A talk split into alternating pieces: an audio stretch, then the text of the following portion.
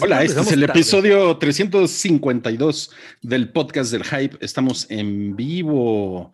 Em, Sam Hain, hola. Santiago. Hola, ¿cómo están?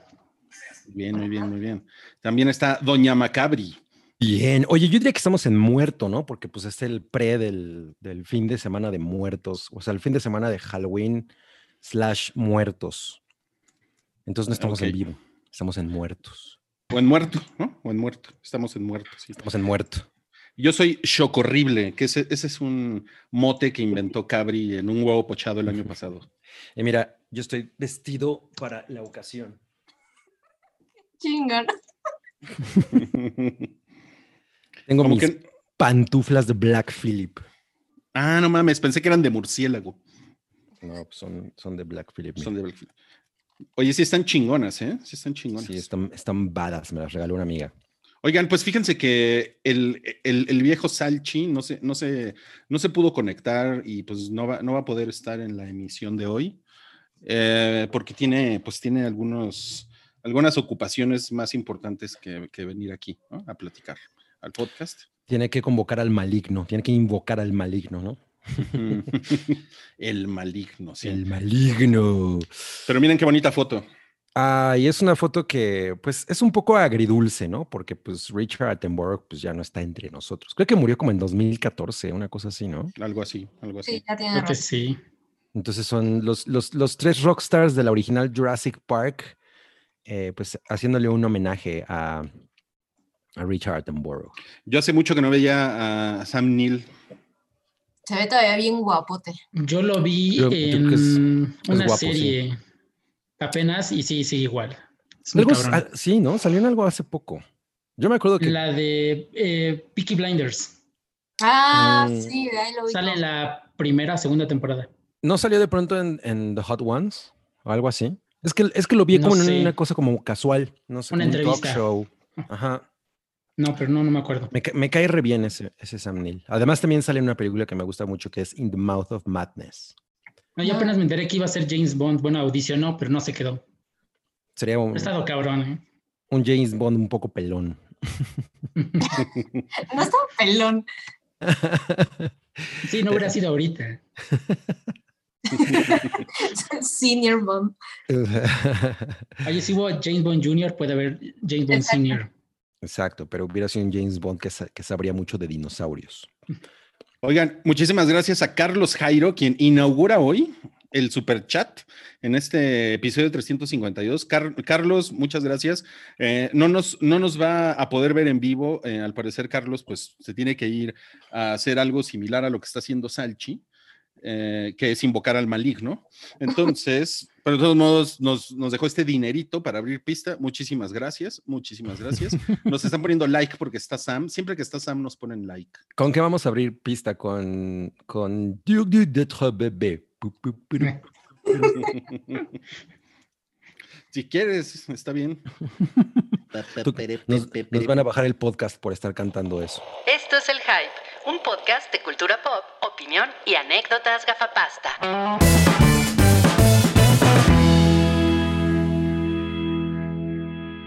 No, no, no. ¿Saben qué? Eh, vamos, vamos a abrir el podcast eh, con La Taquilla Pilla, presentada por... El, el Suricato Pasguato, porque ya ves que la ardilla pilla ya nos traicionó con Fernanda Solórzano. ¿What? ¿Cómo? ¿Cómo? Ah, claro. ¿Qué lo vieron? Fotos, sí. Y pues, oye, ¿dónde, ¿dónde está esa película que iba a hacer regresar a la gente al cine? ¿A qué lugar se habrá ido? Esa joya de la cinematografía. Al 7. Madres. o sea, perros y gatos está mejor. bueno, lleva seis semanas también. No, pero no lleva seis semanas en el lugar uno. O sea, no es como que. No, estuvo una semana nada más. Estuvo una semana y, no fue la primera, creo. Ni siquiera fue la primera, exacto. Es cuando la gente. O sea, de hecho, la gente tiene más ganas de ir a ver nuevos mutantes que esa cosa innombrable. Es muy, es muy curioso cómo, como cada semana tienes que hacer tu comentario anti-Christopher Nolan.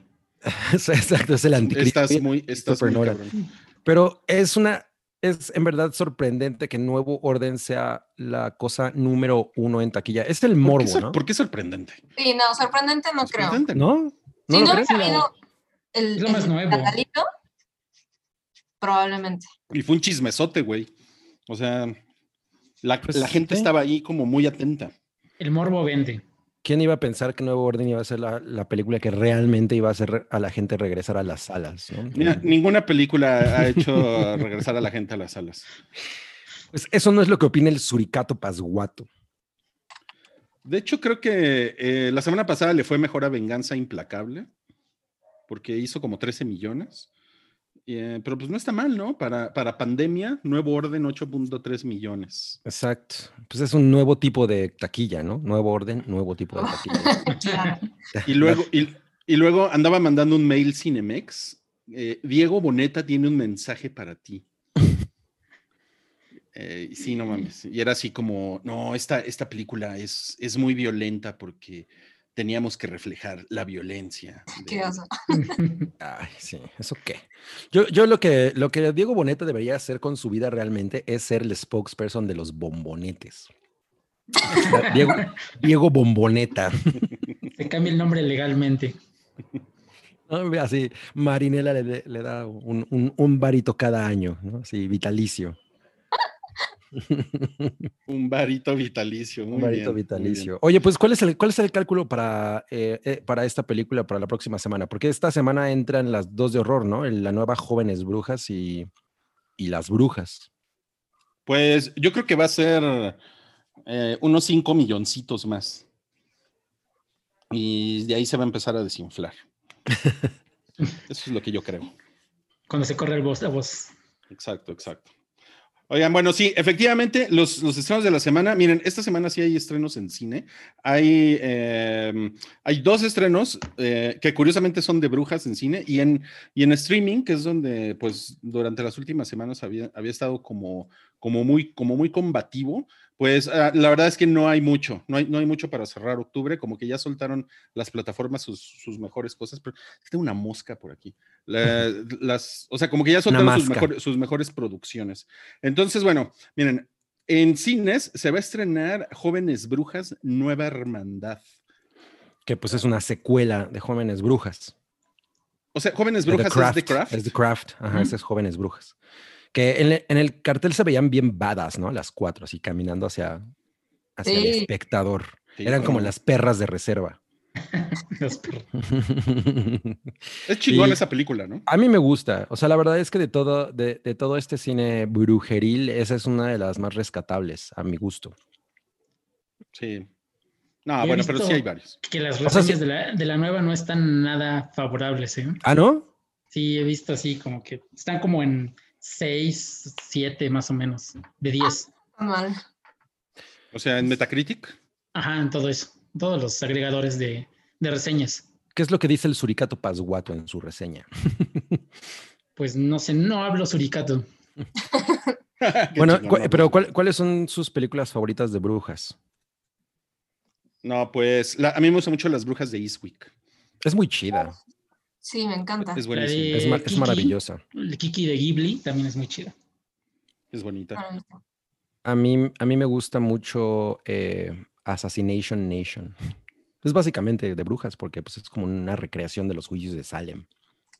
Entonces se vale.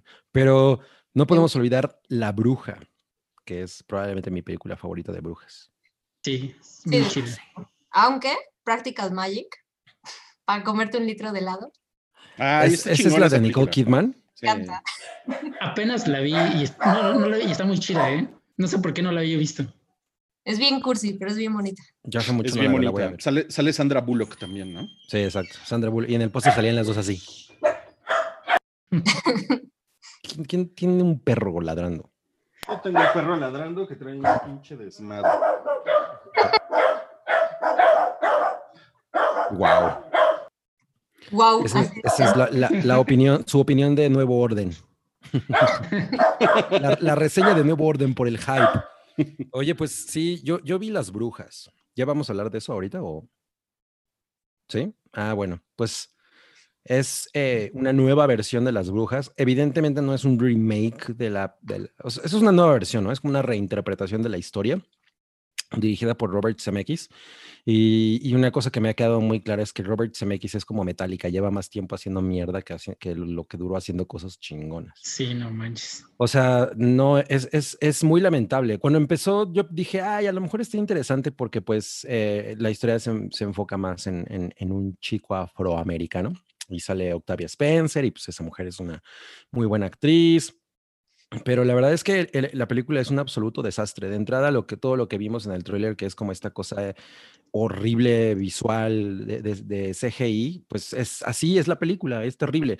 Y hay unas escenas que, en las que parece como si Robert Zemeckis neta nunca hubiera agarrado una cámara y me sorprende mucho porque el güey tiene cosas muy chidas al, al, inicio de su carrera, pero hay algunas escenas en las que los ratoncitos, ¿no? Cuando ya se, cuando los niños estos se convierten en ratoncitos, están hablando con pues, con Octavia Spencer o con, con el personaje que sea, y, y, no tienen, no están nada, o sea, son escenas con cero gracia, cero inspiración, se sienten como que les dio flojera hacerlas, no, no hay ninguna razón por la cual está la cámara en cierta posición o, o el, encuadre de los ratoncitos es de cierta manera, el diálogo de ellos no es ingenioso, hay un chamaquito que es el clásico gordo que traga y ese es su papel, ser el gordito que traga, o sea, es, es, es una película muy, muy, muy... Eh, pues, fallida, si la, especialmente si la comparamos con la versión anterior, ¿no? La, la, la, de, ¿qué es? Los principios de los 90, es creo de 1990. Es de 1990. Que es, es, es, es, muy tétrica esa película. Yo creo que eso es lo que tiene a su favor. El, el otro día estaba viendo que en IMDB tiene como,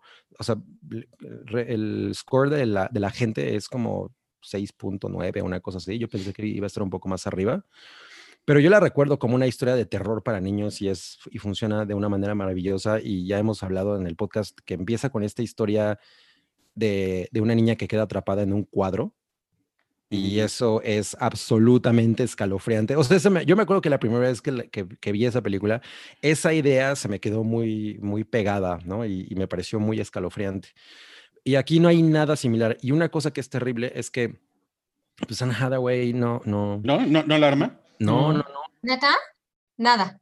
No, eso es, es muy penoso, es muy penoso verla. ¿Lo dices por su boquita? porque, no, eso se ve horrible. Pero, o sea, ya dijimos que los efectos especiales son terribles porque esta necesidad de usar CGI eh, en todo, ¿no? Yo, yo me imagino que sale más barato ya ahorita que hacer efectos prácticos, ¿no? Pero, pues. Seguramente. Sabemos bien. CGI bueno, además. Ajá, exacto. Y, que se ha utilizado de una manera inteligente, pero, pero aquí es como tan evidente, tan feo, tan, tan, tiene tan poca inspiración que la verdad es que ni resulta sorprendente, ni resulta entretenido, ni nada. Entonces, bueno, Anne Hathaway, que es la, que es la bruja madre, la bruja principal, hace un papel espantoso. Y yo dije, híjole, se me olvidó, yo dije que iba a ponerme una peluca y hacer exactamente lo mismo que ella, ella hace. Prometo que lo voy a hacer en el podcast de Halloween. Pero es que neta, no, es así como si yo hiciera, oh, señor, señor que usted ha sido un niño muy malo. O sea, es así, ¿no? No sé. Pero soy shock horrible.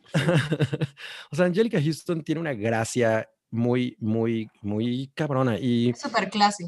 Es classy, pero además también tiene, es como un híbrido tiene una, una, cosa como masculina. Por cierto, ¿se acuerdan que en la película original eh, usan hombres para hacer las, las veces de brujas? y, y, es un efecto muy, muy tétrico. Muy creepy. Tengo la impresión de que aquí lo, lo la aplican de nuevo. Eh, no, no es tan evidente, Pero, pero recurren al mismo. Eh, sí, al, ¿Y están pelonas las brujas también? Pues sí, sí, pero, o sea, les digo, estos momentos en los que, en, en los que ellas, ¿no? Como desaparecen abajo de su ropa y se ve terrible. O sea, e, es, es, muy, es muy impresionante cómo los efectos por computadora no pueden sustituir, cuando están mal hechos, no pueden sustituir a, un, a una, una, cosa que tú sabes que está ahí y que de alguna manera hay un, hay un, hay todo un tema artesanal detrás de ello. Y, esto es, y eso es algo que en esta película no se aprovecha. Entonces, realmente es muy blanda. Yo, yo pensé que iba, que iba a, tener como mucho más eh, impacto que la historia de este, de este chavillo por ser negro y bla, bla. Y, eh, pues, se iba a decir algo al respecto, pero no, es una cosa muy, muy vacía y es muy sorprendente viniendo de CMX. Eso sí, sí, sí me pareció absolutamente... Es que CMX ya no deberían de dejar usar CGI desde el expreso polar. Puta, ya se lo haber prohibido. En eso estaba pensando. Es que horrible es el Expreso Beowulf, ¿no? También. También no estaba nada bien. Y fíjate que a mí, no, a mí no me molestó tanto Beowulf, pero, pero aquí como es live action, o sea, Beowulf al final era como este espectáculo CGI completo, ¿no? Como justo el Expreso Polar y esas cosas que él ha hecho. Es más como una película animada, ¿no? Exacto. Pero este es un, es un live action y entonces, o sea, las decisiones son totalmente desangeladas. O sea, a mí, a mí, a mí siempre me pareció un pues un esfuerzo en vano, ¿no? O sea, como para qué vas a hacer una película que tiene ciertas características y que es famosa por ser tétrica, por, por, por algunas escenas que son de, ay, güey, ¿no? Y, y, completamente le arrebatas eso, ¿no? O sea, la haces chafa. Entonces... No mames. bueno, y, y, y, además es un, pues, es un Halloween bien desangelado, además. O sea, o sea, ahorita para el cine es como, mm, ¿no? O sea, no es como otros años que era así como de, puta, a ver qué van a estrenar. Y, simplemente hace tres años creo que fue It, ¿no? La, primera parte, que fue como la película de ese Halloween, ¿no? Fue la flagship. Sí, y, a mí, me gustó mucho. Yo ya no vi la dos, porque todo el mundo habló tan mal de ella que dije, güey, ya. No, sí, pues definitivamente no, no, está, no está chingona. No está al nivel. Pero no, esta, esta, es una pérdida de tiempo. Yo, yo, yo cuando empezó. Qué cabrón. Sí, cuando empezó yo sí dije, ay, no, no está tan mal, ¿no? O sea, creo que esto, esto pinta bien. No, no, no. O sea, sale Anne Hathaway y la película se va al caño. Hay una escena que está filmada en un balcón. Eh, desde, o sea, es, el balcón de un hotel y se ve la habitación de abajo. Es, tiene un nivel de torpeza en, en, en, en la manufactura. O sea, neta, yo dije, güey, esto es cosa de CMX. O sea, y eso que yo está mal. Ajá, sí, sí, totalmente. O sea, sí la ves y dices, esto pudo haber sido dicho en menos tiempo y de mejor manera. Dura muchísimo esa escena para el, para el chistecito. Entonces, no, no, no, no. O sea, sobre todo eso me pareció muy torpe. Entonces, no. Mal, mal se me quis mal. No mames, pues qué mal pedo, ¿eh? Pues yo tampoco pensaba ir al cine a verla, pero pues ahora con lo que estás diciendo, menos, menos cabrí. ¿Ustedes, tú, Sam, Santiago? Sí la pienso ver de ¿eh? todas formas, pero definitivamente no, no para regresar al cine. Tenet no lo logró, no, no ha llegado la película todavía. Ándale. Sí, no, no. Creo que mejor hubiera ido a ver Jóvenes Brujas, la, ¿cómo se llama? El regreso eh, o más jóvenes que nunca, o ¿cómo se llama? más, brujas. más brujas que nunca. Oye, ¿y son, ¿y son famosillas las nuevas jóvenes brujas? Yo no vi mm, a, ¿eh? Pero en la época la única famosa era Neve Campbell, ¿no? Porque, por ejemplo, estaba Farisha Balk, Farisha Balk se llama, que creo que había hecho nada más American, American History X. Eh, bueno, yo recuerdo que era donde lo había visto. Robin Tony, no me acuerdo en dónde había salido. Y la otra tampoco recuerdo haberla visto antes. Pero Neve Campbell era la famosa. Aquí la única famosa es una chavita que salió en Pacific Rim, la 2, pero de ahí en fuera eh, nadie. Famosa. Famosa. Ay, es que, también qué mal pedo. Es que más bien siento que esta película hubiera funcionado mejor en Netflix, ¿no? Algo así. O sea. Yo, yo de hecho pensé que le iban a estrenar en streaming cuando salió el trailer y todo. Dije, ah, lo van a estrenar en streaming. O sea, ¿para, ¿para qué molestarse en hacerla en, pues en cine y más les digo, más en esta época, sí está, está como muy, está muy raro, está muy raro. Em, oigan, bueno, está bien. Eh, y el estreno en streaming tampoco es así como que la gran cosa, según yo, a menos que ustedes me digan lo contrario. Eh, pero es un, es un, es un proyecto de, de, Amazon, Amazon Prime, que se llama Truth Seekers y es una serie, ¿no? Y es la primera temporada y es como son como las chuscas aventuras de unos cazafantasmas, ¿no? Es como una cosa así, ¿no? Sí, que a mí me pasó, yo pensé que ya la podía empezar a ver y según yo había empezado a verla, pero me topé un video que creo que se proyectó en la, en la Comic Con de Nueva York. Eh, y entonces entré muy feliz a Amazon. no, más está el tráiler. Pero, o sea, lo atractivo de la serie, en realidad, pues es la mancuerna Simon Pegg, Nick Frost y son ellos los protagonistas. Es un humor súper británico, por lo que se ve e, en el clip que vi, que además ya no volví a encontrar, y el, el tráiler. Este, y según, según lo que te muestran ahí, es como se dedican a, a, otra cosa. O sea, ellos son técnicos de algo, eh, pero Nick Frost tiene por ahí como el, el, el side business de, de uno de esos programas, como empezó a haber muchísimos a partir de 2000 y cachito, que son pues, cazafantasmas, ¿no? A, un nivel medio casero. Em, siento que está como inspirado mucho en, no me acuerdo si se llamaba Ghost Hunters, de, creo que era de Discovery, que son como los más famosos, que los güeyes eran plomeros. Yo te iba a decir que si no estaba inspirado en Extra Normal de TV Azteca. O en Carlos Trejo. Extra Normal es una joya. No te ah, Extra Normal. Están completos los episodios en YouTube, por si quieren. No mames, qué este, horror. Eh, y, va de eso, ¿no? Eh, se supone que hay como una organización mundial súper mala detrás de esto, y más allá de la onda de cazafantasmas, pues es como una historia más grande detrás de alguna corporación malvada que quiere utilizarlo para el mal. Y es comedia, horror comedia. Sí, a mí, a mí ellos no me parecen muy cagados, la verdad. O sea, la onda de Simon Pegg a mí no, no me parece especial. Ah, es, muy no, British, ¿no? Mira, yo, yo soy muy fan de, la, de Shaun of the Dead y de Hot Fuzz, así las amo y at World's End, o sea, me acuerdo que ya hemos hablado de esto, Salchi y yo la fuimos a ver y salimos así como... Mm, no estuvo cagado. No, esto, esto estuvo muy mal. Eh. Y, y, y, lo que han hecho después, la verdad es que no, no, no, no, no, he, sido tan fan como muy al principio. O sea, al principio sí me encantaba lo que hacían. A mí el calzón de los muertos no se me hace. O sea, como que es una película que veo así. No, yo soy, yo, la amo. No, a mí me parece muy genial. Sí, yo también. Es genial. Sí, pero pues, es, es, es, que es este fenómeno, yo no la vi cuando estaba hypeada.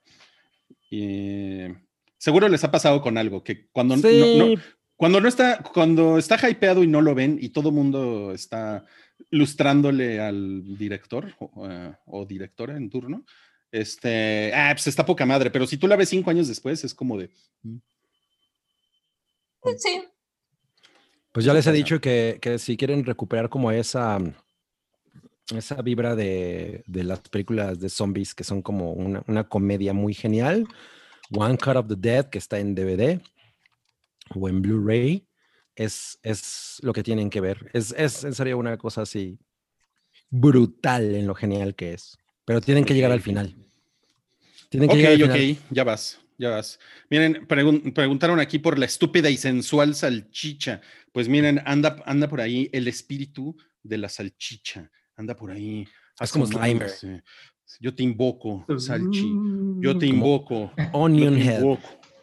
Mefisto, trae a Salchi, Mefisto, eh, Belcebú. Em, ah, no está.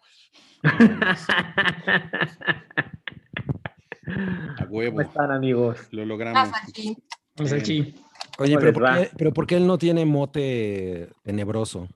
¿Cuál es tu mote tenebroso, Salchi? Ah, este. Ah, no sé, no lo pensé antes. No, pues vas a hacer. A ver, Que sea alambre de púas Acevedo. Eso suena como un apodo de la WWE o algo así. ah, no, no, no es lo que estábamos buscando. Ah, pero igual ya lo puso Roy. Alambre, alambre. Ah. Oye, ¿dónde andabas, Salchi? Pues este, la verdad es que ando en casa pero ando en una misión secreta, entonces mi participación será muy breve. O sea, vienes nada más a decir lo tuyo y te largas. sí, Dilo tuyo, salchicha. Dilo tuyo, dilo tuyo. ¿Cómo y me voy? Bien, bien. Este, ¿ya, ¿ya, ¿ya, cuento lo mío? Cuéntalo tuyo, cuéntalo tuyo. Eh, de, qué quieres hablar hoy? Quiero hablar de On the Rocks, que es la nueva película de Sofía Coppola que está disponible en Apple TV Plus. Se estrenó a finales de la semana pasada. Y este. ¿Alguien más la vio? No. Mm, la cabra. Cabri, Cabri. Ah, también la vio Santiago. Muy bien. Ah, qué chingón. Este, pues ya saben, es película de A24, entonces yo ya estaba súper prendido. La verdad es que no soy tan fan de Sofía Coppola porque me he encontrado con unas cosas de ella que me han parecido terribles los somewhere yo no la soporto. Eh, pero bueno, ya saben. Ajá. Pero bueno, este, ya saben, las vírgenes suicidas, María Antonieta, pues las adoro. Los in Translation. Por supuesto. Entonces, esta, esta ocasión eh, era la reunión de Sofía Coppola con Bill Murray. y, pues es la historia de, eh, interpretada por Rashida Jones, de una mujer que está casada con Marlon Wayans y pues tiene esta, este mal momento en su matrimonio donde él tiene que viajar mucho por trabajo y ella pues como se dedica a escribir, trabaja en casa, tienen un hijo, tienen dos hijos, entonces es como, pues tú, cuidas a los, a los niños, ¿no? Adiós. Entonces ella empieza a sospechar con una justa razón que Marlon Wayans pues está cogiendo a otra o a otras, ¿no? Porque esto no es spoiler, creo que pone muy bien las, los stakes.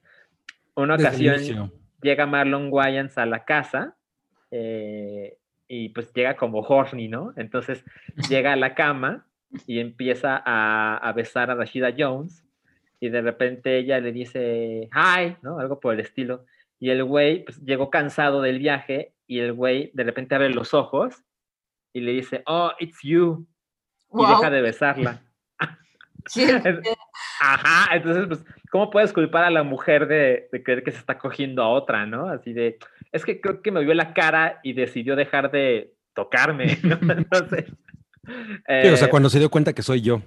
Ajá, exacto. Entonces, es, es básicamente el móvil de la historia y Bill Murray es el padre de Rashida Jones y él es el que le dice, no, vamos a descubrir a este güey en la maroma, ¿no? Entonces empiezan a encontrar situaciones para, para, para encontrárselo infraganti. Y pues aquí viene la parte de, de qué me pareció. Em, siento que es difícil saber que es una película de A24 y que es una película de Sofía Coppola. Es como, no está mal, no pasa nada si no la veo, pero definitivamente no tiene el estilo ni de la productora ni de la película. Y eso me pareció terrible. ¿Ustedes qué dicen? Yo, sí, justo, mira, yo estaba pensando en mi reseña en la mañana. no, yo, las, a mí las películas de Sofía Coppola, una cosa que me gusta mucho que tienen por lo menos las tres primeras es que son como oníricas, ¿no? O sea, tienen esta, esta manera en la que están hechas que parece que es un sueño. Entonces, Después de, creo, de María Antonieta, ya no hizo ninguna película con esas características. Y en efecto, en esta no hay nada que sea característico, o sea, no hay, no hay ningún asomo de estilo de ninguna manera. Es una película muy X, o sea, incluso para tener a Bill Murray y, y, y, ser el encuentro con esta mujer de nuevo, o sea, yo creo que era una gran oportunidad, ¿no? Todo, todo, todo estaba como alineado para que eh, Sofía Coppola regresar al estilo que la hizo una persona popular. Y no, o sea, ya lleva, creo que lleva como cuatro al hilo que son así. Mm, y solamente estaba pensando en, pues el papá de Rashida Jones en la realidad sí es un güey bien pinche millonario y famoso, ¿no? Claro, bastante. Pero no, o sea, a mí igual me pareció que no tiene un solo momento que, que sea así como, güey, ese momento estuvo bien chido. Y la verdad es que eh, la justificación de todo el desmadre al final me pareció súper lame. Así dije, güey, eso. O sea, todo el desmadre que pasó al principio está totalmente fabricado para que tú pienses ciertas cosas y al final es como, ay, no, no, me vieron la cara. Es mañosa. Es mañosa, sí, sí, sí. ¿Y tú, Santiago? Mira, a mí sí me gustó, pero sí me pareció como que es una película versión deslavada de Woody Allen, ¿no? Ya sabes, problema de gente rica, muy rica, eh, que, se distrae en banalidades, pero creo que eh, la química que tienen este, Rashida Jones y Bill Murray se me hizo bastante bien, me hizo soportable todo lo que estaba pasando. Este, y como dices, sí, no, me había fijado en ese detalle que sí, no, no se parece en nada que haya hecho Sofía Coppola antes, ni siquiera de la anterior que era Beguilet, del, este, de ella, no se parecen nada no tiene nada característico y en eso sí no, no había yo caído. Pero no, no lo odian. me parece que es desangelada, no, como dicen, no tiene ningún punto que puedas así destacar este, en la historia, pero es para, yo digo que para dominguear así está bien. No suena muy ligerita para dominguear. No, la verdad es, como comedia. ¿eh? Sí, es como comedia, sí. Sí. Es, muy, es muy ligera, ¿no? O sea, de hecho es cero Sofía Coppola en el, en el, aspecto de que no hay nada súper profundo. O sea, no, no, no. Es una cosa súper ligera. yo creo que lo que me hizo pensar, ah, si es de Sofía Coppola, es eh, la canción de Phoenix, ¿no? Ah, trademark. Exacto. Ok, ok. No, pues no me dieron ganas de verla. A mí tampoco. No, se la pueden ahorrar, no pasa nada. No mames, qué mal pedo. Pero como dice Cabrías, hace mucho que, que Sofía, con Sofía Coppola no hace nada así chingón, ¿no? Ajá, exacto. La anterior, ¿eh? The Big con. ¿Cómo se llama este El? Fanning. Ajá, ajá, bueno, sí, con ella. Con, el Fanning. Yo no, la, yo no, la, vi con el Fanning, pero. Salía aquí Kirsten Dunst. Yo, yo, yo, no la he visto, la voy a ver porque no me acuerdo qué pasó que la, la pusieron en el cine.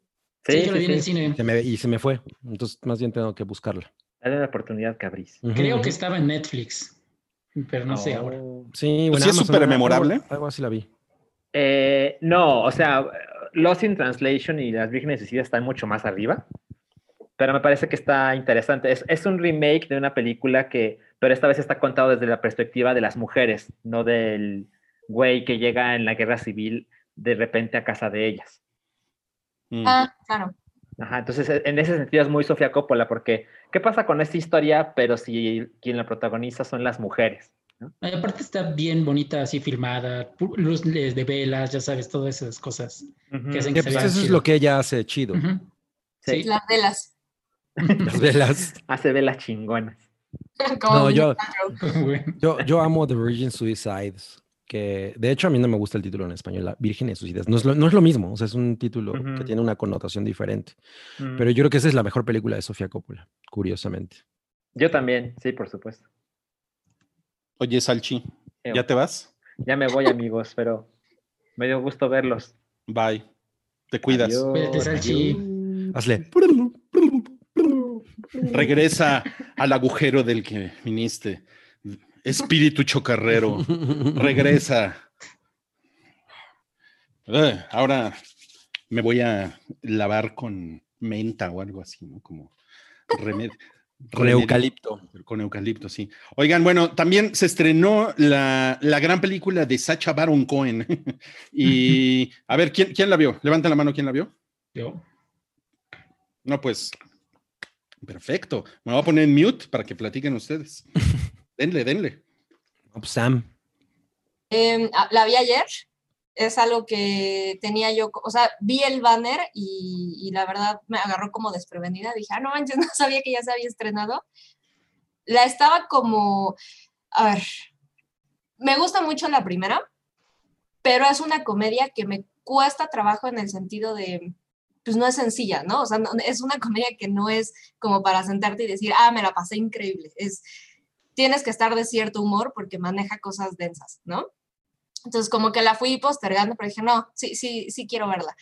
Y está, en mi opinión, o sea, como resumiendo en general, creo que es mucho mejor que la, que la primera por muchos temas, incluyendo la situación actual, pero sí me pasó que es como, qué cagado, eh, el güey es muy talentoso, me parece muy divertido, conforme va avanzando, o sea, llegó un momento en que estaba yo, primero muy, muy contenta y riéndome, llegó un momento en que sí me, me caché que estaba así. No manches, no, no, puedo creer la cantidad de gente a la que se le hacían normales las situaciones en las que este güey los ponía y las reacciones que tiene. Es, terminas, terminas con una sensación. Yo, yo no vi, por ejemplo, el programa que no sé si siga eh, transmitiéndose o no, eh, This is America. This is America. No lo que, vi. Creo que no. Este, entonces, no sé, pues seguro eh, es como muy parecido. O sea, lo último que yo vi de él pues fue El Dictador, o sea, Borat, del Dictador. Y la verdad es que esperar como esos años y, y lo que ha pasado eh, en la sociedad a nivel mundial, comparar en ese entonces contra ahorita, eh, es bien incómodo, pero pues el güey lo hace muy, muy bien.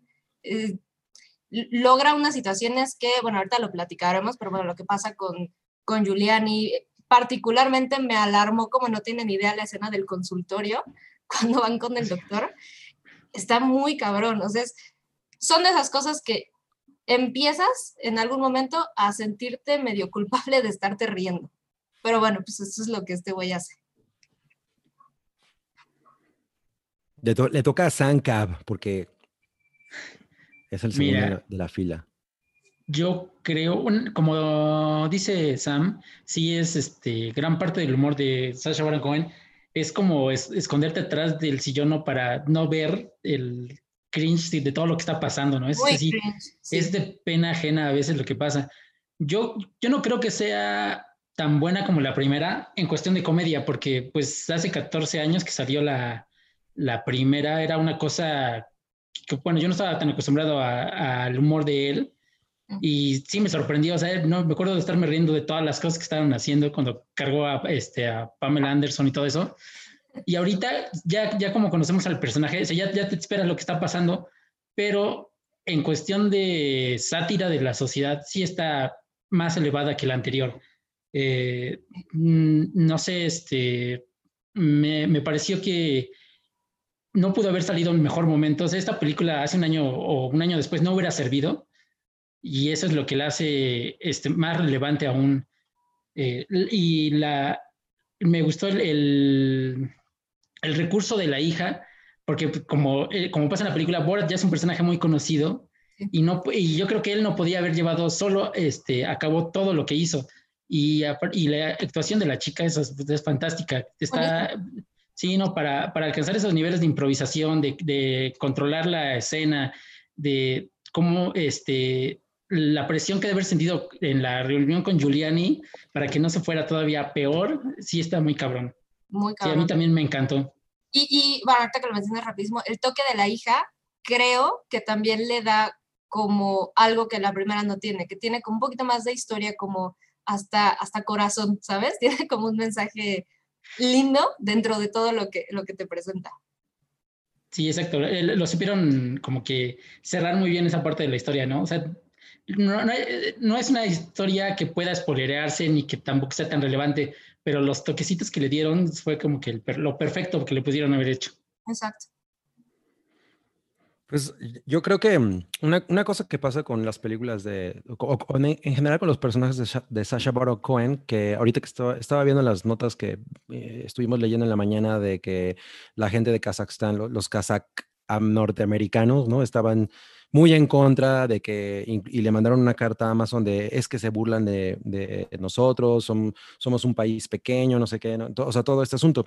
Pero lo que él hace, en realidad, él, él no es que este estereotipo de, de Kazajstani eh, sea una burla de, de la gente real es una burla del estereotipo que tienen los gringos de la gente que no vive en su país. Entonces, él usa estos estereotipos para que, para que todas estas personas bajen la guardia. O sea, e, ellos dicen, ah, viene esta persona ignorante, ¿no? Estúpida, con, que viene de un país que ni siquiera puedo apuntar en el mapa.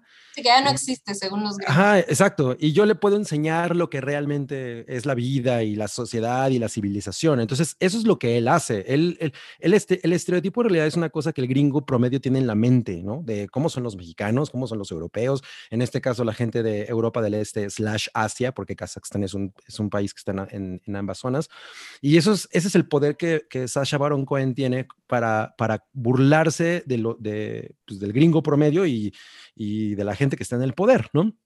A mí lo que me pasó con esta película es que, a, diferencia de lo que ustedes comentan, es que siento que justamente pierde el, el, lo que hace muy gracioso a los personajes de este güey, que es que la, que la, gente no los conocía, ¿no? O sea, cuando salió la primera Borat, los gringos realmente no conocían a este, a este tipo, a pesar de que ya había salido muchísimas cosas, ya había hecho el video de Music de Madonna y, y, ya era muy popular con Ali G con todo, y con todo este relajo, pero aún así el gringo promedio no lo conocía y eso es una cosa que él usaba mucho, ¿no? En, en contra de, de, la gente que entrevistaba.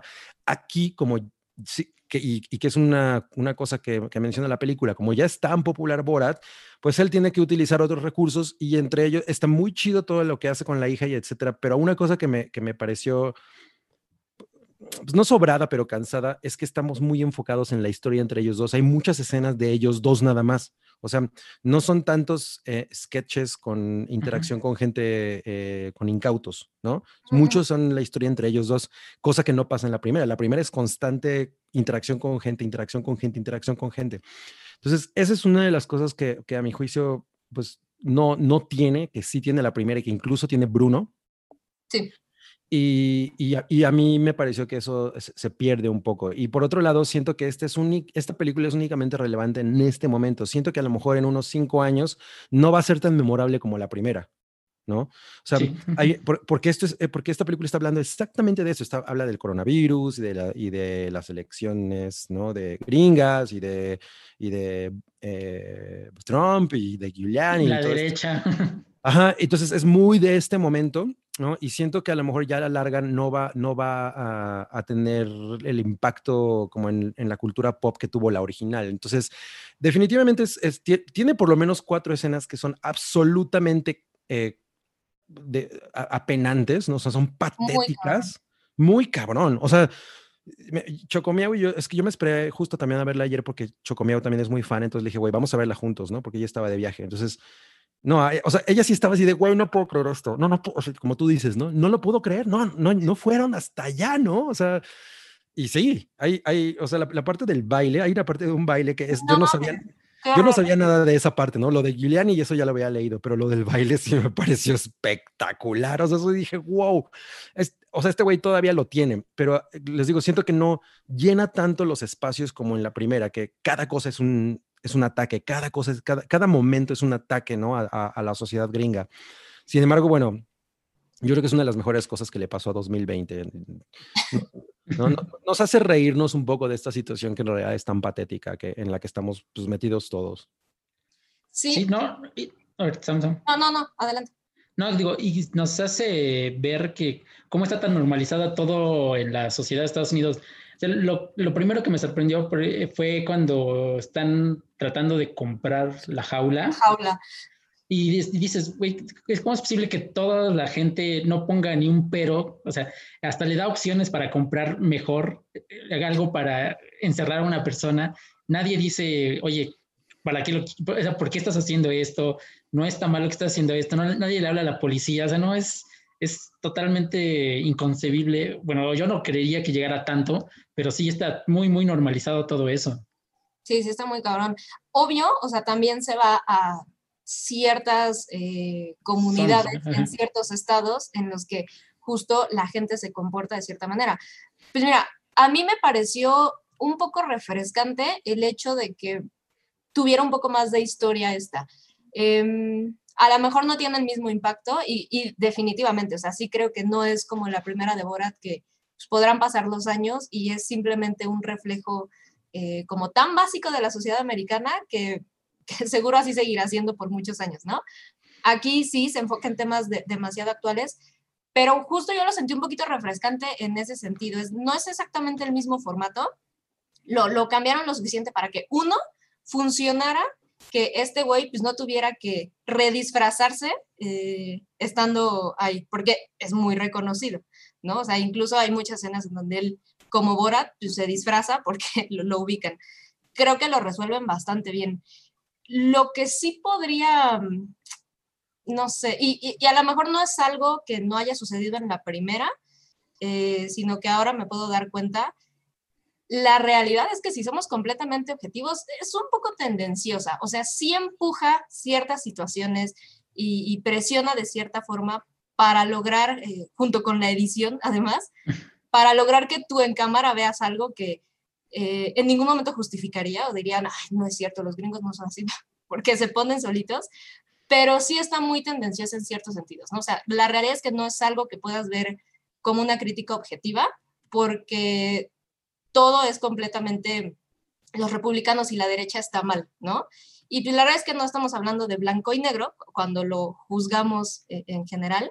Entonces, e, eso es algo que a mí me mm, llegó en algún momento en el que sí es, hablando sobre todo de la escena de, de Julian, o sea, no, no me atrevería para, para nada a defender ni justificarlo, pero sí está manipulada en las situaciones de cierta forma para generar ese, como ese shock value, que tampoco me parece lo mejor, ¿no? Porque además estamos hablando de, pues, un güey completamente liberal, que es curioso que pues ni siquiera es americano, ¿no? Entonces, podrías esperar algo un poquito más objetivo no, no es del todo. La vez que no recuerdo si, si la primera va por ahí, pero hubo muchas escenitas aquí en, este que sí me brincaron así, como el, mm, me hubiera gustado. ¿De qué nacionalidad es Sasha Baron Cohen? Británico. Es, británico. Mm. Bueno, sí. Entonces, no sé, o sea, no, no lo veo mal, pero, pero me dejó como, como una cosita extraña de, de como de manipulación. Digo, no, no, sé, o sea, no sé si fuera de que vieron o no la película, pues mucha gente creo que ya vio el, escándalo que pasó con, con, Giuliani. Y la verdad es que cuando lo ves... ¿Cuál fue el escándalo? Yo, no, yo me lo perdí. Ah. El, escándalo, el, escándalo, es que eh, Bora tiene una, una hija que, que, lo acompaña eh, pues de, manera como, eh, ¿cómo se llama? Pues se, se, oculta y lo acompaña a Estados Unidos, ¿no? Entonces, eh, ella descubre que en Estados Unidos ella, puede ser una mujer libre, cosa que en Kazajstán no ocurre. Entonces de pronto se vuelve reportera. Y, la última escena es ella entrevistando, entrevistando a, Giuliani. Y hay un momento en el que, o sea, ella lo toca mucho y le empieza a tocar la rodilla. Sí, le coquetea. Así. Ajá, exacto. Y de pronto se van a, a, otra habitación porque están en un hotel. Y, y hay una escena en la que él está eh, acostado en una cama metiéndose la mano en, debajo de los pantalones y, y, eso fue así un escándalo muy, muy cabrón. Y él decía que se estaba acomodando el micrófono. Pero, a ver, te digo, siendo completamente si tú ves la escena completa, o sea, si ves esa parte y te lo cuentan así, si es como, pues reaccionas como Ruby, ¿no? ¿Qué La realidad es que cuando ves cómo va la escena, o sea, todo el ratito que pasa antes, que ves cómo ella le está coqueteando, eh, que dentro de todo creo que el güey, bueno, pues, lleva toda la vida dedicándose a eso, ¿no? O sea, tampoco es, eh, aunque evidencia mucha de su estupidez en ese cachito, tampoco es como que no está entrenado para esas situaciones. Entonces, lo ves como tratando de lidiar con esto hasta el punto en que ella le dice, vamos a terminarnos el trago en esta otra habitación, ¿no? Se van y si hay una escena en la que ella le dice, te voy a quitar el micrófono y le mete la mano en la camisa, o sea, ella le mete la mano en la camisa y, si lo ves como cómo va llevando todo, por supuesto que no lo puedes defender, ni, y así como él dijo que es, yo no sé de qué se trataba, solo me estaba quitando el micrófono, pues por supuesto que no, él fue como, pues ya se armó aquí, ¿no? Porque ella me está dando todo esto. Pero no, o sea, tampoco puede jalarse el escándalo completamente a, porque yo me lo topé, o sea, me lo topé leyendo como de, ah, este güey se iba a echar a una menor de edad, porque además ella tiene 15 años en, en, en el papel, ¿no?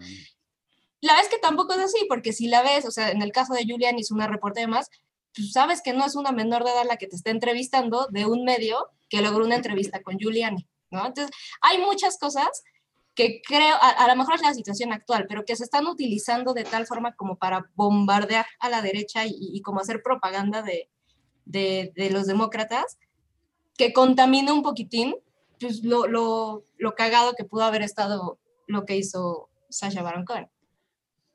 Oigan, a ver, eh, ay, perdón, perdón, dale, dale, Santiago. No, no, le quería decir sobre eso, sobre que no chico la, la por ejemplo, eh, la edad de la, que, bueno, que no sabía la edad de la reportera. Sí se me hace bastante tonta la parte de Juliani porque, o sea, de, algún forma, de alguna forma tuvieron que haberse identificado, ¿no? O sea, pudo haber visto que no era una reportera de verdad o un medio de verdad el que lo iba a entrevistar y creo que eso nunca pasó. O sea, nunca hubo porque si hubiera, hubiera, el servicio de seguridad que tiene, hubiera hecho una revisión, nunca van a obtener esa, esa entrevista. Y aparte de alguna forma la, la, obtuvieron y yo no creo que haya sido con, con mentiras, así como el... Si no, los engañaron, ¿no? Pues sí, o sea, pues sí somos de un medio, a lo mejor tienes a la BBC detrás o no sé, y así como le pasó a muchísima gente que aparece ahí, o sea, de, forma legal tienen los recursos para decir, no te voy a decir que estás en esta película, que es Borat, pero te voy a hacer firmar eh, releases para que me dejes y, y, te voy a decir que estamos haciendo un documental o que estamos haciendo un video de entrenamiento, como le pasa al, de, al del centro de UPS, que es muy caro, que se llama PMS Center, y genuinamente así se llama el lugar. Este, entonces, pues de alguna forma, o sea, no, no creo que sea, que si yo quisiera hacer el, el, el, chistecito, pues yo no lograría llegar a, entrevistar a Giuliani. O sea, tienen los recursos para haberlo vendido de forma legal con todo el equipo que tiene detrás. Y yo estoy segura de que no es algo que Giuliani revise directamente, ¿no? Pues tiene un ah, detrás. y cuando se identificó a esta chava, pues seguro le dijeron, pues tiene 24 años de edad. Sí, claro. O sea, es un prank muy elaborado, por lo que veo. Y, está, te digo, manipulado ahora por los medios. Ah, sí, sí salió un poco pues es, contexto, ¿no? Es exactamente lo que él sabe perfectamente lo que está haciendo en ese aspecto. O sea, eso, eso es el parte del genio de que tiene este cabrón, ¿no? Sasha Baron Cohen. Y yo sí veo que Giuliani, o sea, él siendo abogado, ¿no? O sea, siendo el abogado de Trump y siendo la personalidad que es, haberse metido en ese embrollo, porque pues al final sí lo, sí lo envuelven.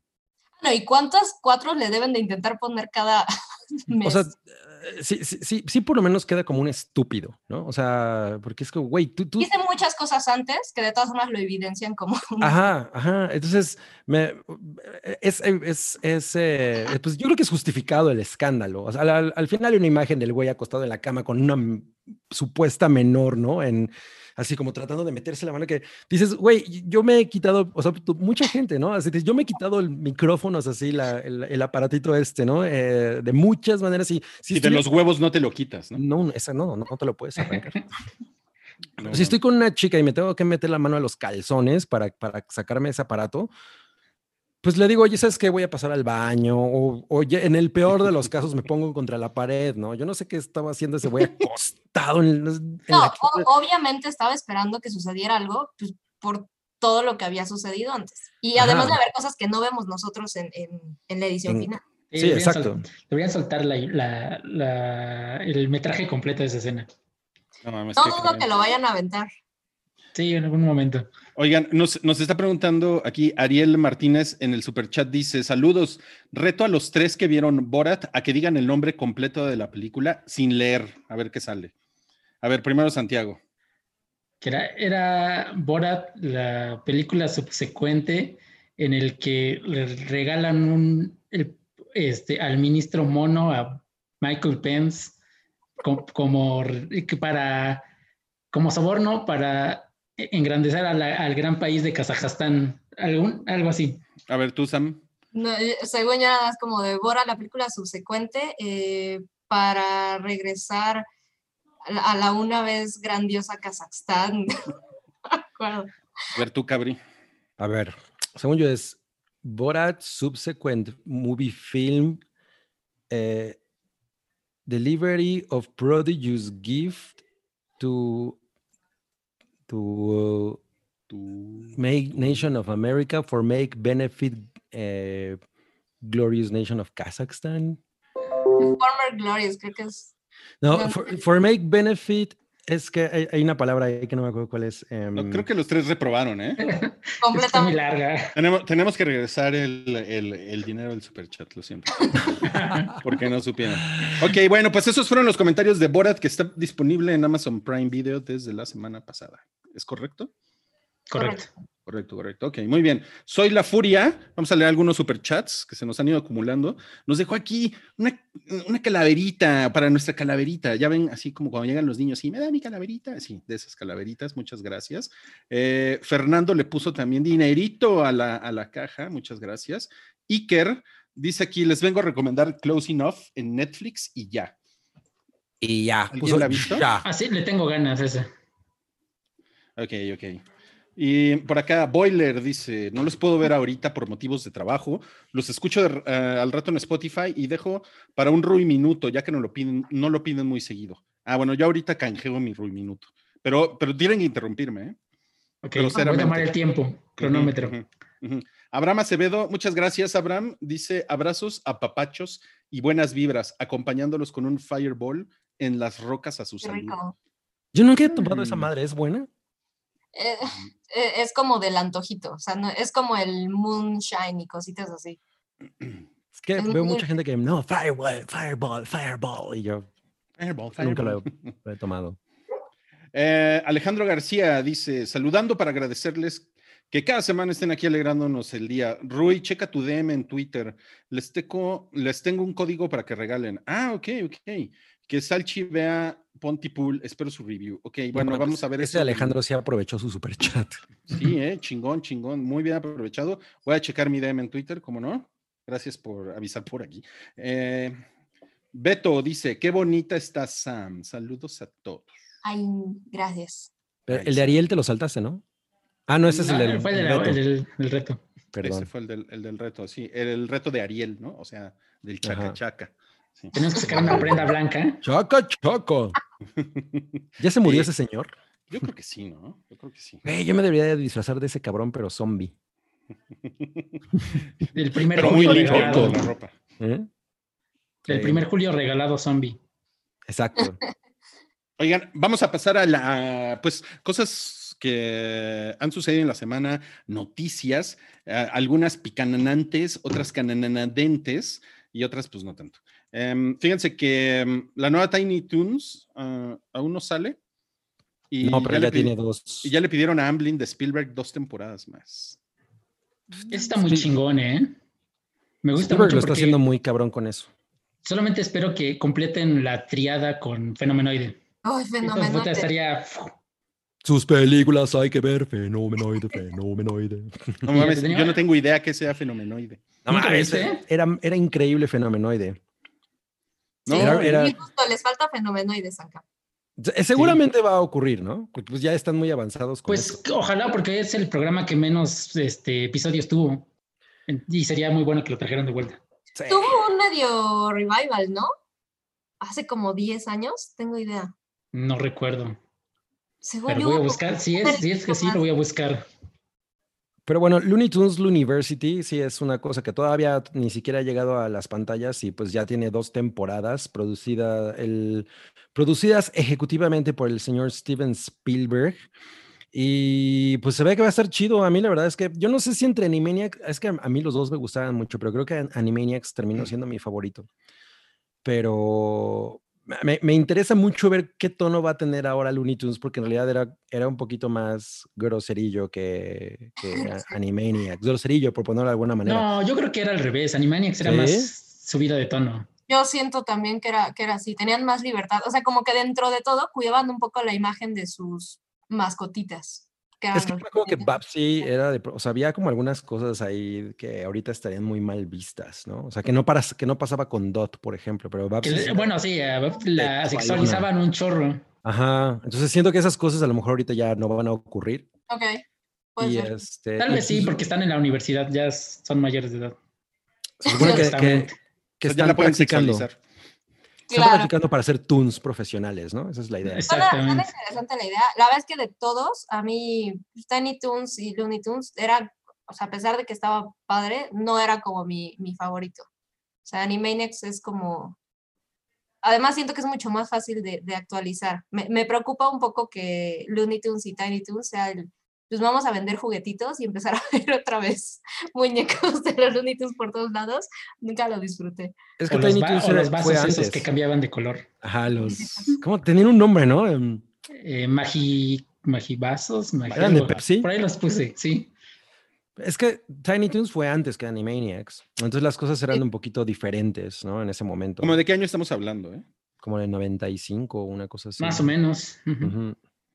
No, pues yo ya Sí, estaba tú- peludo, Tú ¿eh? ya- sí, tú ya estabas escuchando a Pearl Jam y, metiéndote, y, y metiéndote las manos en los pantalones como Giuliani. Se llamaban sabrimágicos. Claro. Ay, güey, sabes, mágicos. Qué cosa más cagada. Ok. No, bueno, pues les tengo una todavía más curiosa la eh, nota, que es que Marvel y la, y la AAA, o sea, aquí en México, se, pues, se, va- se van a, se van a unir. Fíjense, según el comunicado de prensa, tal cual, de Disney es, o sea, de Disney en México es, se unen con la finalidad de expandir la experiencia deportiva y cultural de la lucha libre mexicana. Se ve muy badass eso, ¿eh? Porque está Aracno. Ve- venenoide, leyenda americana, terror púrpura. Güey, fui Está- muy fan.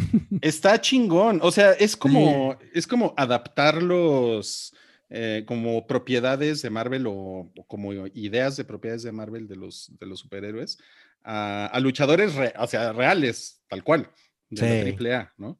Sí, o sea, yo, yo, le, yo le tengo mucha fe. Eh, los van a estrenar en diciembre, ¿no? En el evento de en Triple Manía 28 de la Triple A en la Arena Ciudad de México. Miren, alguien, alguien de, de- de Disney en, en ese comunicado dice que es que es una alianza que representa la oportunidad de participar con Marvel en un distintivo de la cultura mexicana como es la lucha libre y así llevar atractivos contenidos y experiencias para toda la familia. Yo, yo solamente quiero saber si Venenoide va a ser, su catchphrase va a decir, ven a sacarme el veneno.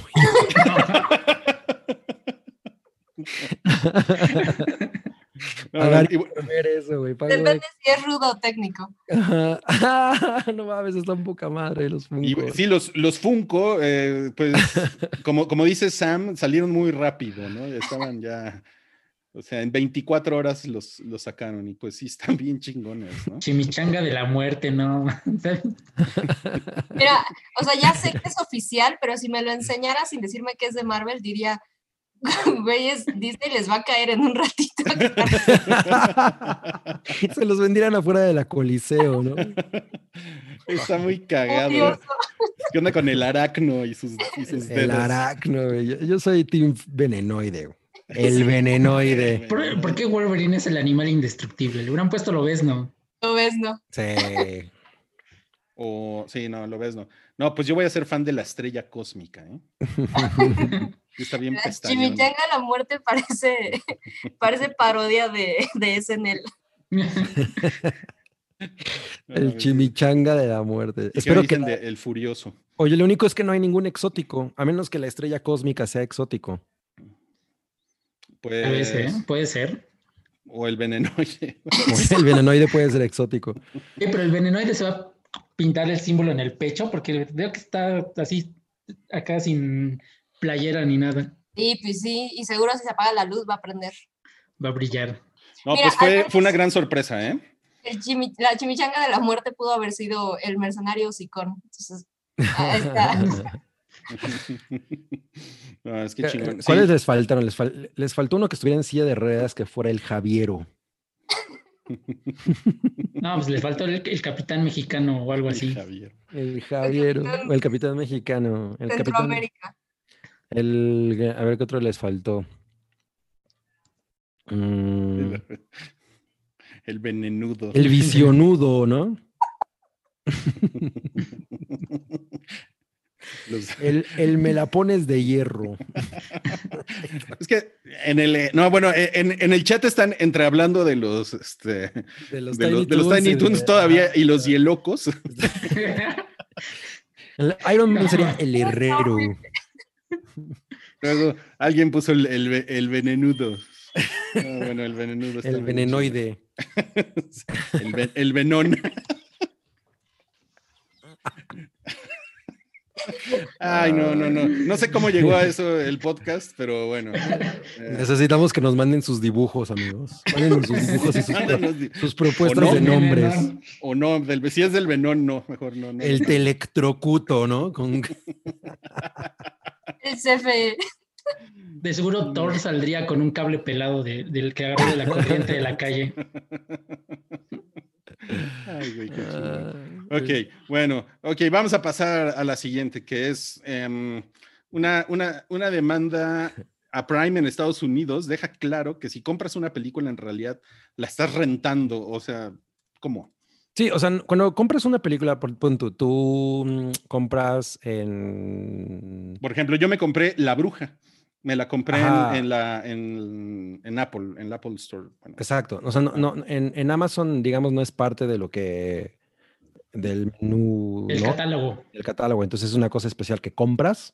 Y si, y si la productora o el distribuidor o el güey que tiene los derechos de esa película un, día decide que ya se acabó el deal con Amazon Prime o con quien sea o con eh, Microsoft Marketplace, obviamente desaparece ese contenido, ¿no? De tu, de tu catálogo, o sea, de tu feed.